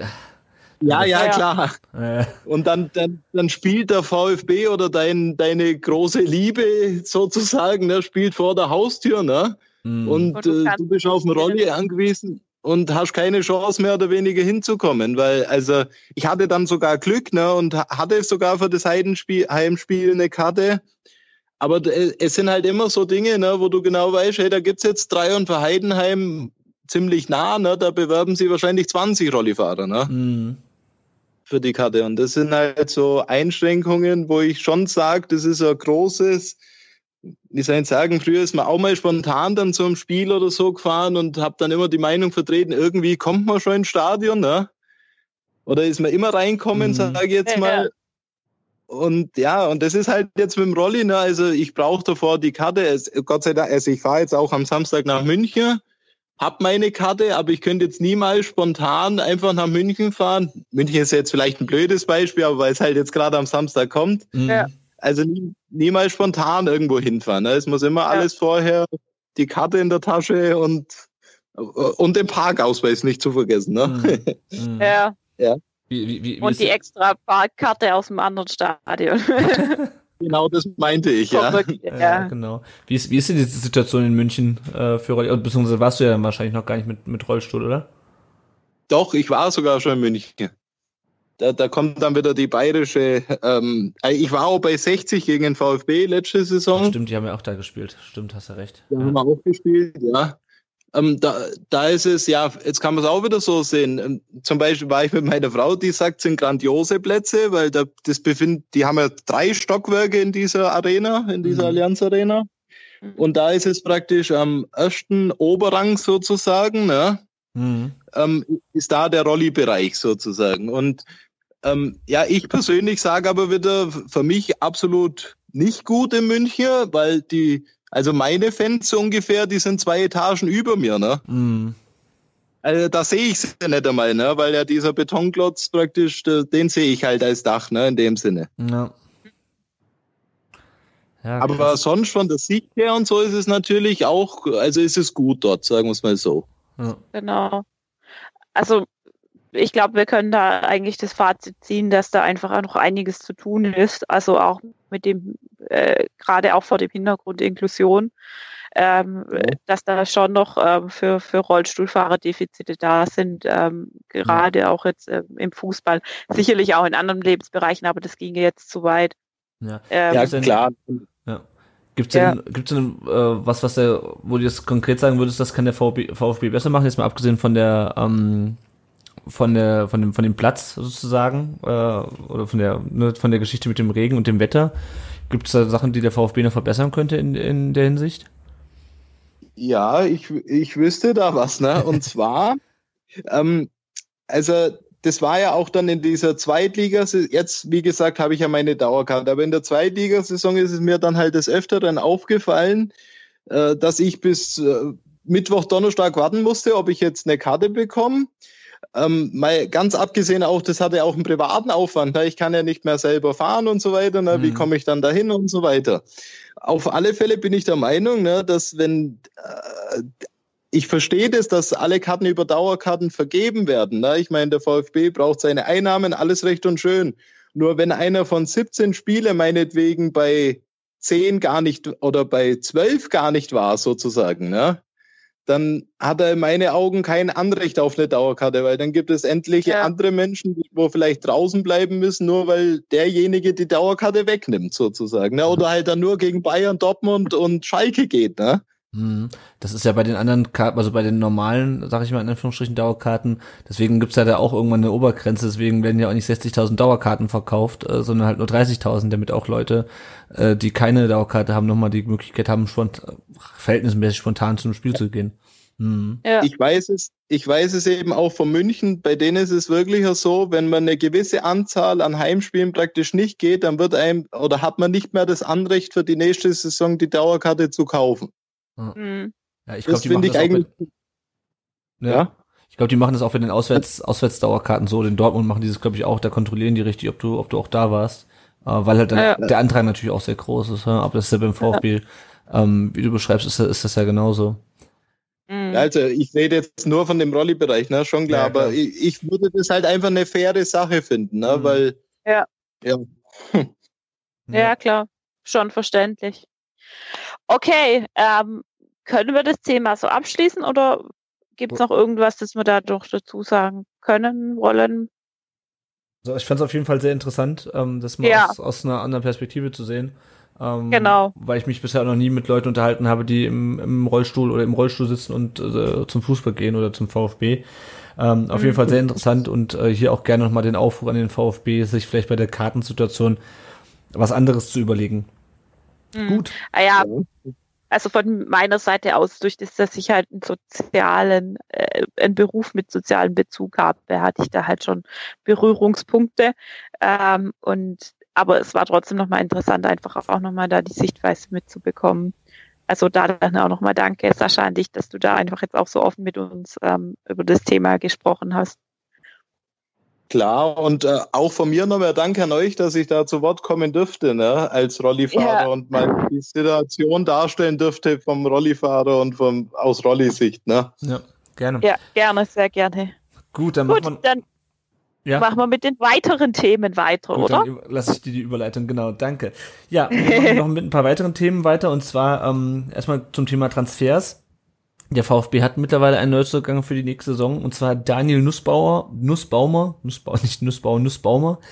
Der kommt vom SCR Alltag. Äh, das ist ein Verein der österreichischen Bundesliga. Äh, und ähm, Nussbaumer ist ein 18-jähriger Mittelfeldspieler, kommt vom, wie gesagt, derzeit drittletzten der österreichischen Bundesliga. Der wird wahrscheinlich erstmal für die zweite sein. Äh, da gab es jetzt ein bisschen Stress, weil der wohl kurz vor seinem Wechsel zum VfB auch den Berater gewechselt hat und mhm. äh, wird jetzt deswegen in den letzten Saisonspielen auch nicht mehr eingesetzt. Ähm, ich bin mal gespannt, ähm, wie der sich entwickelt, ob wir den vielleicht in ein, zwei Jahren in der Bundesliga sehen. Der ist ja, wie gesagt, erst 18. Dann ein mhm. weiteres Thema ist äh, Borna Sosa. Ähm, kommt von Dynamo, soll von Dynamo Zagreb kommen, hat wohl auch schon den Medizintest bestanden. Da hängt es aber wahrscheinlich zum einen daran, dass äh, in Kroatien die Saison noch nicht zu Ende ist und zum anderen hängt es ein bisschen wohl auch an der Ablöse. Also angeblich sollen es acht Millionen sein. Ähm, es gibt ja in Kroatien beziehungsweise bei Zagreb die Mamic-Brüder, ähm, ehemalige Spieler auch, die, sagen wir mal, bei dem kroatischen Verband, also ich bin ja nicht super tief im Thema drinne, es werden mit Sicherheit jetzt Hörer sagen, nee, das stimmt nicht oder das ist verkürzt dargestellt. Nur so viel, ähm, die haben großen Einfluss im kroatischen Fußballverband und auch bei Dynamo und es kann durchaus sein, dass die da noch ein bisschen die Ablöse hochdrücken ähm, und es deswegen halt noch zu keiner Einigung kommt. Michael Reschke soll auf jeden Fall mit dem befreundet sein, vielleicht hilft uns das ja ein bisschen. Äh, Da Mhm. bin ich aber, gehe ich aber davon aus, dass der kommt, weil das eigentlich schon, wenn einer Medizincheck schon gemacht hat, ähm, dann kann es eigentlich, wie gesagt, nur noch an der Ablöse hängen und ähm, kann natürlich auch sein, dass der VfB da im letzten Moment noch sich zurückzieht, wie bei Maxi Romero vor der Saison. Ja. Ähm, aber ähm, wer weiß, vielleicht kommt ja noch mal ein neuer Investor in diesem Sommer und dann haben wir auch das Geld wieder. Das Ja. gleiche gilt für Marc Oliver Kempf. Ähm, ich glaube, da hängt es auch nur noch daran, dass Freiburg einfach den Klassenerhalt noch nicht geschafft hat. Ansonsten wäre das auch schon bekannt geworden. Aber so wie ich das jetzt lese, müsste es eigentlich durch sein, dass der kommt. Also ich habe da jetzt nichts Gegenteiliges gesehen. Ja. Ähm, und damit haben wir ja vor allem, also äh, Nussbaum ist Mittelfeldspieler, aber vor allem Sosa und ähm, Kempf sind Verteidiger, Sosa Linksverteidiger, Kempf Innenverteidiger. Äh, Finde ich auch interessant. Wir haben ja eigentlich eine sehr starke Verteidigung und investieren jetzt vor allem in Verteidiger wieder auch. Mhm. Ähm, ja, dann gibt's noch ein paar weitere Gerüchte. Ähm, heute kam raus, dass der VfB mit Hoffenheim um einen 17-Jährigen von Bielefeld bietet, nämlich einen gewissen Roberto Massimo, habe ich noch nie vorher gehört, den Namen. Soll angeblich Mhm. zweieinhalb Millionen Euro kosten ähm, und der Deal soll wohl sein, dass er dann erst nochmal noch ein Jahr nach Bielefeld zurückverliehen wird. Ähm, ja, keine Ahnung, was da rauskommt. Ähm, dann habe ich schon noch gelesen, Pablo Maffeo sagt mir auch nichts, 20 Jahre alter Rechtsverteidiger, immerhin mal ein Rechtsverteidiger von Manchester City, soll angeblich 9 Millionen kosten, aber das ist noch ein Gerücht, das irgendwie in einem sehr frühen Stadium ist. Ähm, ja. Was, Ansonsten, was hm? das, das Gerücht mit der Laie von dem Dortmund-Spieler? genau, Das Toljan. war heute. Ja, toll. Ja, Ja, genau, das wurde heute auch nochmal aufgewärmt. Ähm, Mhm. Da bin ich auch mal gespannt. Hat natürlich Stuttgarter Wurzeln, also es wäre quasi eine Rückholaktion. ähm, ja, keine Ahnung. Das ist ja auch Rechtsverteidiger, dann hieß es eventuell nur mit einer Laie. Ähm, ich wäre eigentlich ganz froh, wenn wir das mit diesen Laien jetzt mal so langsam beenden könnten. Ähm, war so richtig viel, also keine Ahnung, bei Brun Larsen und bei Burnic hat's uns ja nicht so wahnsinnig viel gebracht. Ähm, und auch sonst irgendwie, glaube ich, keine Ahnung sollten wir jetzt nicht mehr so Laien angewiesen sein. Ähm, Ja.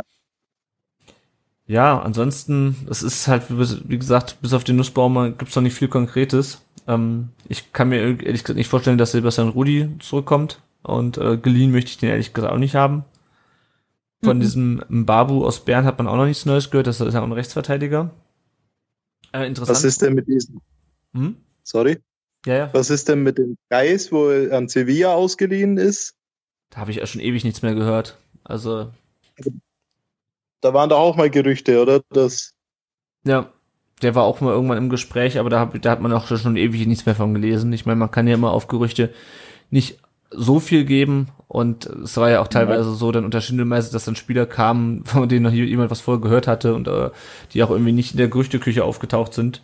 Ähm, Mhm. Ja, aber vom Geist habe ich schon jetzt ganz lange nichts mehr gehört. Ähm, ich nehme mal an, also wie gesagt, Kempf und Sosa vorbehaltlich dieser Geschichte mit Ablösesumme, denke ich mal, das sollte recht fix sein, dass die kommen.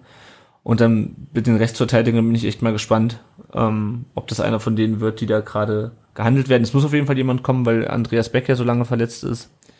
Ja. Ähm, aber ich weiß nicht, ob ihr noch was anderes gehört habt oder ob ihr zu dem einen von den Spielern noch irgendwie äh, was sagen wollt. Euch noch was einfällt. Nee. also für mich ist das so oder so reine Kristallkugelguckerei. Klar, so äh, Sosa und ähm, Camp wird wahrscheinlich schon safe sein, aber ansonsten halte ich mich da aus Spekulationen relativ raus. Ja. Außer natürlich, es, es kommt Kevin Großkreuz zurück. Das wäre natürlich, aber Das hatten wir Das wissen wir ja schon. Folge schon. ja, genau. Ja, Ja. Ansonsten, wenn man sich jetzt noch die derzeitigen VfB-Spiele anschaut, bei ähm, Mario Gomez hieß es irgendwie zwischendurch, er hat eine Ausstiegsklausel. Äh, Gomez Reaktion darauf war, naja, äh, ich habe jetzt nach fünf Spielen nicht getroffen, mich will ja eh keiner. Und äh, Mhm. Reschke hat dann ja auch bestätigt, dass er auch nächste Saison noch beim VfB spielt.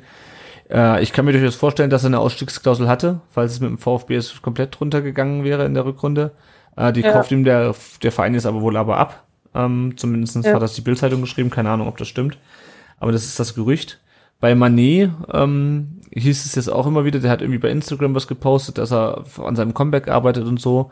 Und heute stand auch in der Zeitung, dass Reschke halt mit äh, Lissabon am Verhandeln ist. Ähm, aber da muss halt sich wahrscheinlich Benfica auch, ähm, nee, was Benfica oder Sporting? Sporting, oder? Sporting. Sporting, ich. Ja, genau. Ja. Da müssen die sich halt auch äh, finanziell wohl ein bisschen bewegen. Ähm, und ich finde, wäre natürlich schön, wenn wir den nochmal irgendwie für ein Jahr ausleihen könnten und er dann nochmal nächstes Jahr angreifen kann für uns. Das wäre natürlich super. Ja, Ähm, warum auch nicht? Also vorstellbar können. Also könnte ich mir schon vorstellen, dass Sporting da jetzt nicht Nein sagt. Ja. Ja, da bin ich auch guter Dinge. Das wäre sogar klug von Sporting, wenn wir ehrlich sind. ja. Der war jetzt lange verletzt und dann, dass er bei uns noch ein Jahr kickt und ja. Hat auch keinerlei wäre, glaube ich, für beide also- Seiten gut. Ja. Ja.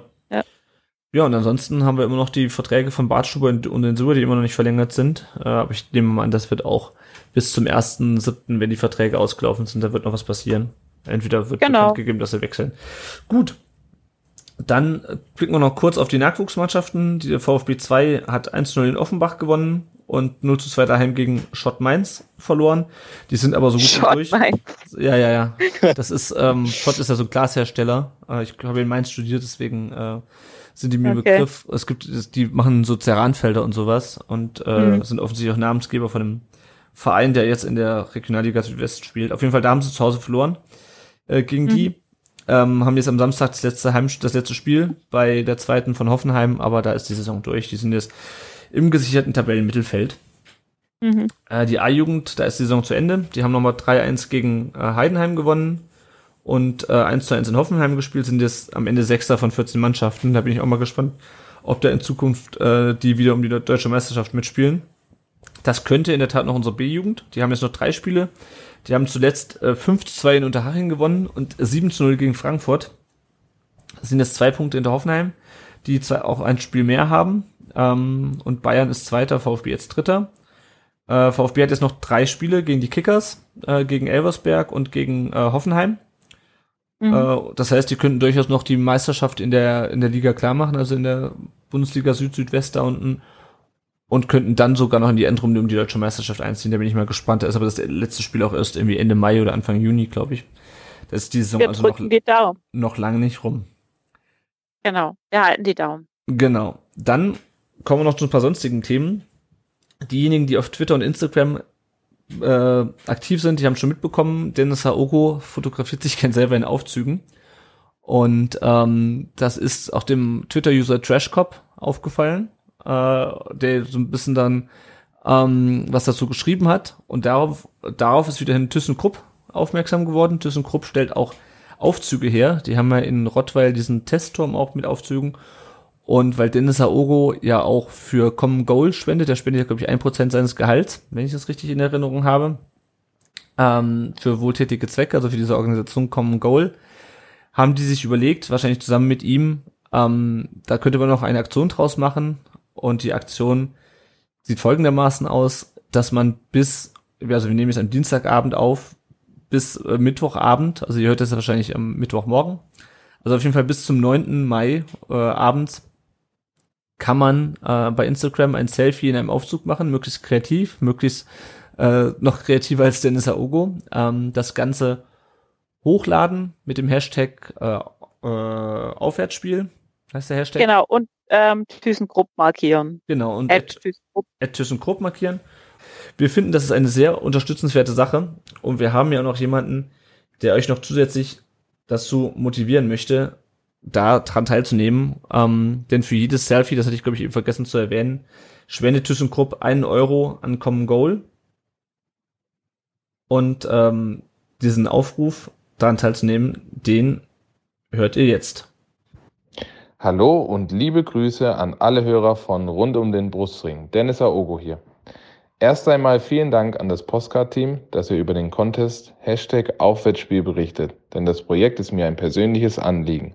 Die 1 Euro, die ThyssenKrupp für euer Aufzugsselfie an Common Goal spendet, sind es definitiv wert. Lasst uns bis heute Abend noch einmal alles rausholen. Ich zähle auf euch und freue mich über jedes neue Selfie. Danke an euch alle und drückt uns für das letzte Saisonspiel die Daumen. Euer Dennis. Genau, also da würden wir uns freuen, wenn ihr dem Aufruf von Dennis Aogo, den er hier für uns aufgenommen hat, Folge leistet. Ich glaube, der Erik hat auch schon einen Aufzug-Selfie gemacht. Ich muss mal gucken, ob ich das morgen noch schaffe. Äh, wir haben bei uns Genau. in der Arbeit nur so einen Lastenaufzug. Ähm, ja, auf jeden Fall eine sehr, sehr coole Sache. Wenn wir beim Thema Spenden äh, sind, ähm, die VfB-Profis, das wurde jetzt bei der ähm, bei der Abschlussfeier bekannt, die die es nach dem letzten Spiel gemacht haben. Die haben einen Teil ihrer Prämien, die sie bekommen haben, an die Mitarbeiter, also an die VfB-Mitarbeiter äh, weitergegeben. Ich glaube, da gab es irgendwie für jeden Mitarbeiter 1000 Euro. Ähm, was ich auch eine ziemlich coole Sache finde irgendwie. Hat man auch nicht so mit gerechnet, aber das ist auf jeden Fall coole Sache. Und unterstreicht auch so ja. ein bisschen wieder diese Mentalitätsmonster-Geschichte. Ähm, genau. Dann gab es ja diese Saisonspende vor der Saison, wo man dann sagen konnte, für jedes Tor spende ich so und so viel Euro. Da sind wir jetzt, das hat der tomalo.de bei Twitter ausgerechnet, sind wir jetzt, dadurch, dass wir die letzten beiden Spiele so überraschend gewonnen haben, sind wir knapp unter 20.000 Euro, ähm, die natürlich an verschiedene Organisationen gehen, aber trotzdem finde ich das schon eine sehr beeindruckende Geschichte. Äh, dann geht es noch um Ex-VfBler Christian Groß, wer sich noch an ihn erinnert, der ist jetzt Trainer in Ägypten. Und das letzte sonstige, oh. ja, bei, ich habe es schon wieder vergessen, Zamalek, glaube ich. Ähm, und das letzte Thema, was jetzt noch ein bisschen hochgekocht ist in den letzten Tagen, ähm, es gibt ja, äh, Sascha, du hast das durch die durch die geografische Nähe wahrscheinlich mitbekommen. Es gibt jetzt das neue oder in Bayern soll jetzt das neue Polizeiaufgabengesetz verabschiedet werden, was äh, der Polizei sehr weitreichende Befugnisse einräumt, ähm, was teilweise auch kritisch gesehen wird, ähm, welche Befugnisse da eingeräumt werden und was natürlich auch für, ich sag mal, Ultras, aber auch für Fußballfans generell, äh, die natürlich auch in Kontakt mit der Polizei kommen, äh, zunächst mal in Bayern, äh, aber eventuell dann halt wir wissen, wir wissen ja, welcher Partei der Innenminister angehört, eventuell auch bundesweit ein Thema sein könnte. Ähm, das, der Schwabensturm wollte dazu Flyer vorteilen im Stadion jetzt beim Spiel gegen Hoffenheim und das wurde im VfB wurde ihnen vom VfB verboten. Ähm, und der VfB sagt dann halt, naja, wir sind äh, politisch und weltanschaulich neutral, deswegen können wir dem Ganzen keine Plattform bieten. Ich muss sagen, ich persönlich sehe es ein bisschen kritisch, das Thema Politik und Stadion, da kann man wahrscheinlich auch noch einen eigenen Podcast zu aufnehmen. Ähm, aber ich meine, es mhm. war ja jetzt in dem Sinne keine Parteiwerbung, sondern es ging ja meiner Meinung nach mehr darum, die Leute über ein wichtiges Thema zu informieren, was natürlich jetzt in, sagen wir rein rechtlich in Baden-Württemberg noch keinen noch keine Gültigkeit hat. Ähm, aber es geht ja um ja. Fan-Themen da. Also ich fand's schade, dass der VfB das verboten hat. Da es hätte ihm, glaube ich, besser zu Gesicht gestanden, das einfach verteilen zu lassen. Und ich glaube auch nicht, dass dann jemand sagt, irgendwie, ach, der VfB macht sich damit gemein. Ähm, ich weiß nicht, wie, wie, ob ihr das ein bisschen verfolgt, zumal, wie, wie ihr das seht. Zumal die ähm. Flyer unter der Hand eh unterwegs waren in der Kurve, wenn ich das jetzt mal, darf ich das jetzt sagen, oder? Ja, ja, die wurden ja, die wurden ja vom Stadion verteilt dann. Ja, genau. Also von dem her, ähm, ich habe äh, hinter mir stand ein Herr, dessen Sohn an der Erstellung beteiligt war, also beim, beim Schwabensturm. Mhm. Mit dem habe ich mich dann auch kurz unterhalten. Ähm, und der sagte auch, dass es halt echt schlecht war, dass es ihnen erst noch, also äh, kurzfristig mündlich gesagt worden war, wo die Flyer eigentlich schon gedruckt waren. Mhm. Ähm, ja, kann man zustehen, wie man will. Ich finde politisch, ja, weiß jetzt nicht, ob Politik ins Stadion gehört, aber bei dem Thema, ja, kann man schon, es war ja wirklich nur informativ, keine Stimmung machen oder sonst irgendwas hätte man das schon erlauben können, meine Meinung. Aber das ist, glaube ich, so eine individuelle Sache einfach auch. Hm. Ich sehe es ich sehe es so, dass Politik äh, in dem Sinne nicht ins Stadion gehört. Nur der Punkt ist, das Ganze betrifft ja nicht die Politik in meinen Augen, sondern geht ja an uns Fußballfans oder an die Fans allgemein. Und wie du auch sagst, Jenny, war ja eine Information. Ne? Und deswegen finde ich es zu krass, dass sowas dann verboten wird von unserem Verein. Mhm. Gut, ja, gut. angesprochen. Gut, dann kommen wir jetzt zum Spieler der Folge Nummer 39. Ihr kennt das, Sascha, du als treuer Hörer natürlich auch. Ähm, und wir, ich habe das schon ja. äh, 36 Mal, glaube ich, gesagt, seit wir das machen. Ähm, es gibt seit der Saison 1995, 1996 feste Rücknummern in der Bundesliga und beim VfB für die, die uns heute zum ersten Mal hören. Und wir gucken jede Folge, äh, welchen, welche Spieler in den letzten 20 oder 22 Jahren mittlerweile die Rücknummer getragen haben, die mit der Nummer der Folge korrespondiert und gucken dann, welche dieser Spieler unser Lieblingsspieler ist. Letztes Mal haben wir auch abgestimmt, natürlich. Und letztes Mal, letztes Mal gab es auch einen Spieler der Folge. Da konntet ihr drüber abstimmen. Das könnt ihr diesmal auch wieder tun auf rund um den Brustring.de.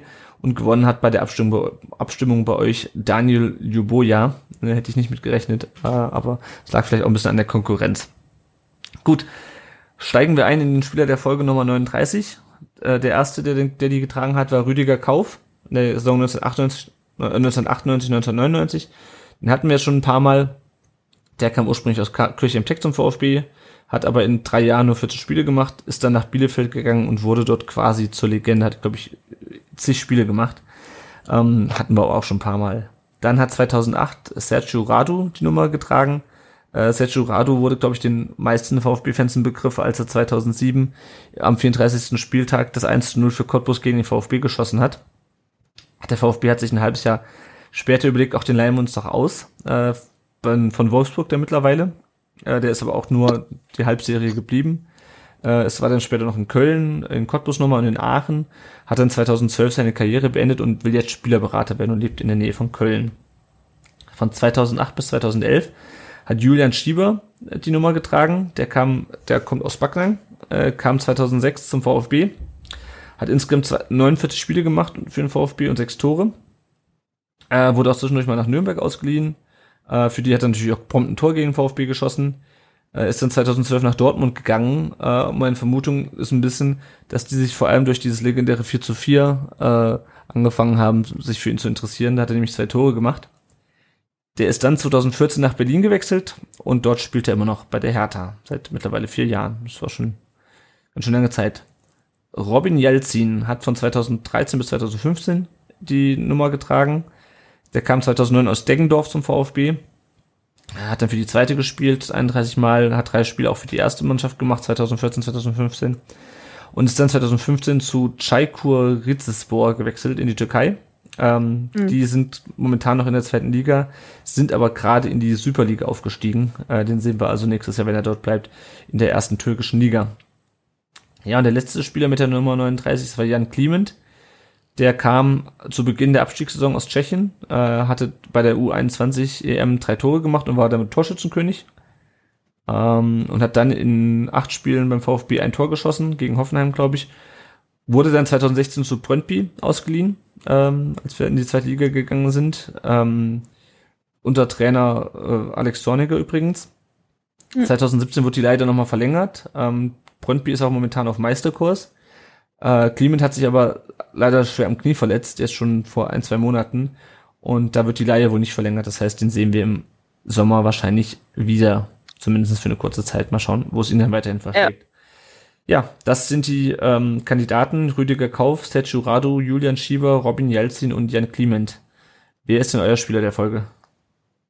Also meines Jan Clement. Einfach ähm, ich mag den irgendwie. Ich mochte auch, also ich fand ihn auch nicht so, so schlecht. Ich fand den eigentlich recht gut bei uns. Ähm, hat ja auch für uns ein Tor geschossen in, in Hoffenheim. Genau. Ja, ja. glaube ich.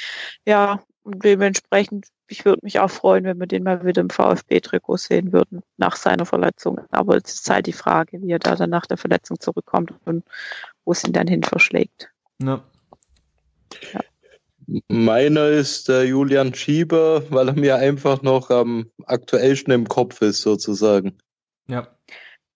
Okay. Kann ich nachvollziehen. Und du?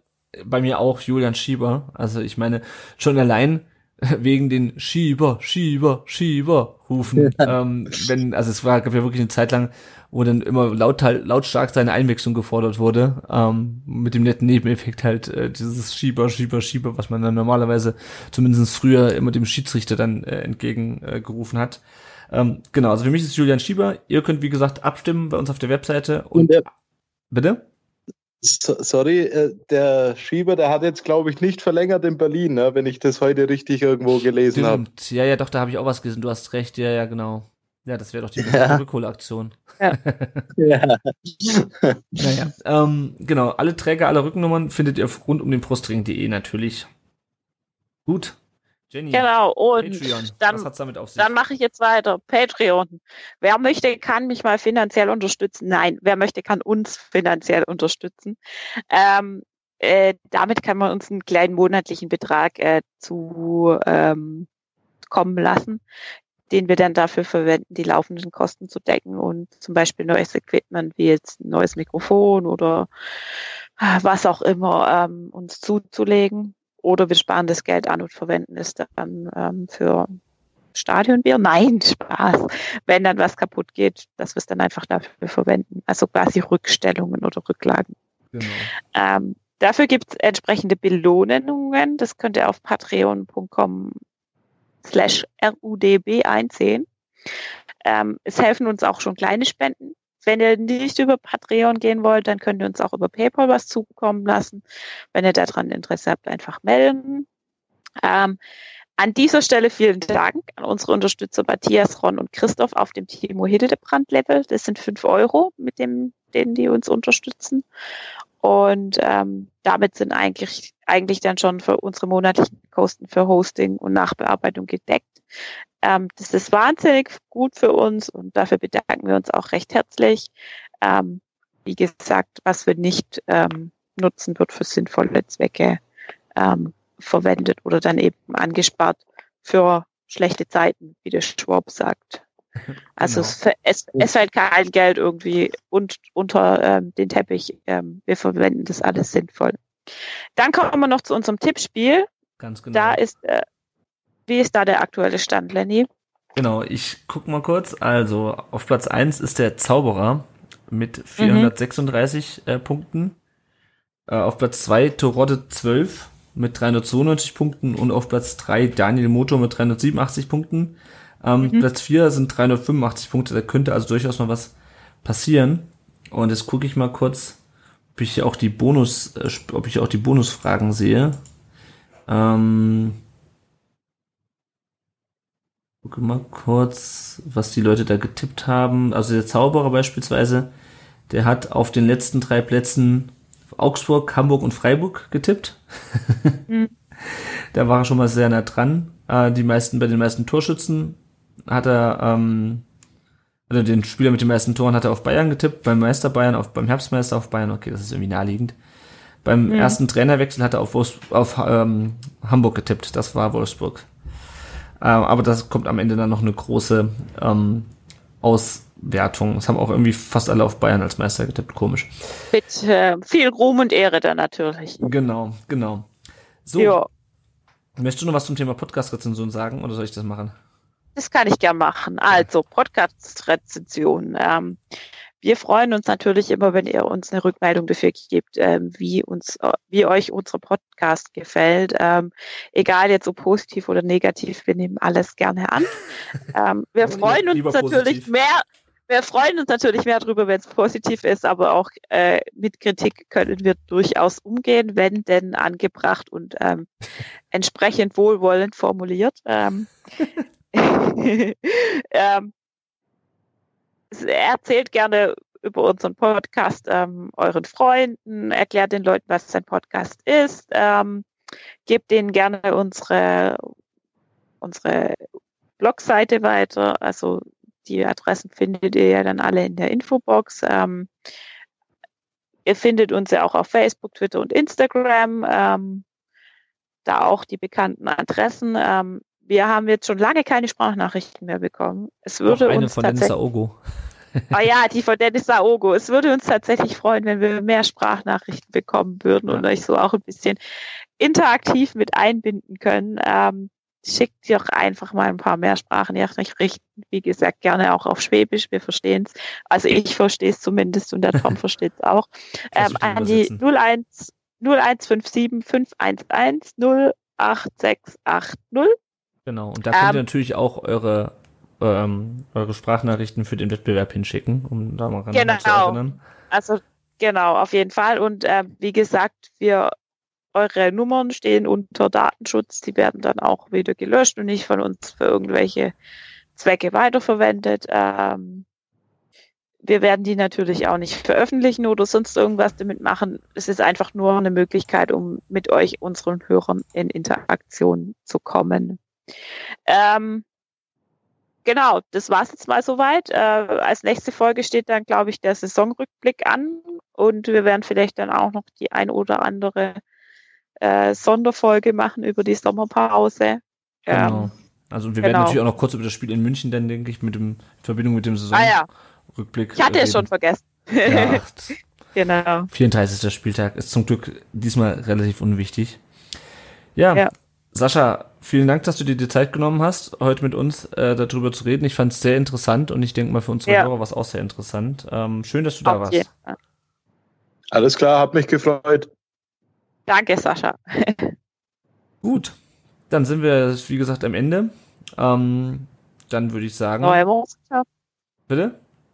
Wir es geschafft, würde ich sagen. Haben wir es geschafft? Genau, Haben sehr gut. haben- Das war mein. Das klang jetzt gerade klang, klang jetzt gerade etwas sächsisch. Ja, das, ich, ich, ich sollte es lassen mit dem, mit, dem, mit dem Schwäbisch. Ich muss vielleicht einfach nochmal Ja. einen Kurs belegen. Also, bevor wir hier völlig abschweifen, ähm, euch beiden und allen Hörern äh, einen schönen Abend, je nachdem, wann ihr das hört. Ähm, und auf Wiedersehen. Auf Wiedersehen. Tschüssle. Ciao.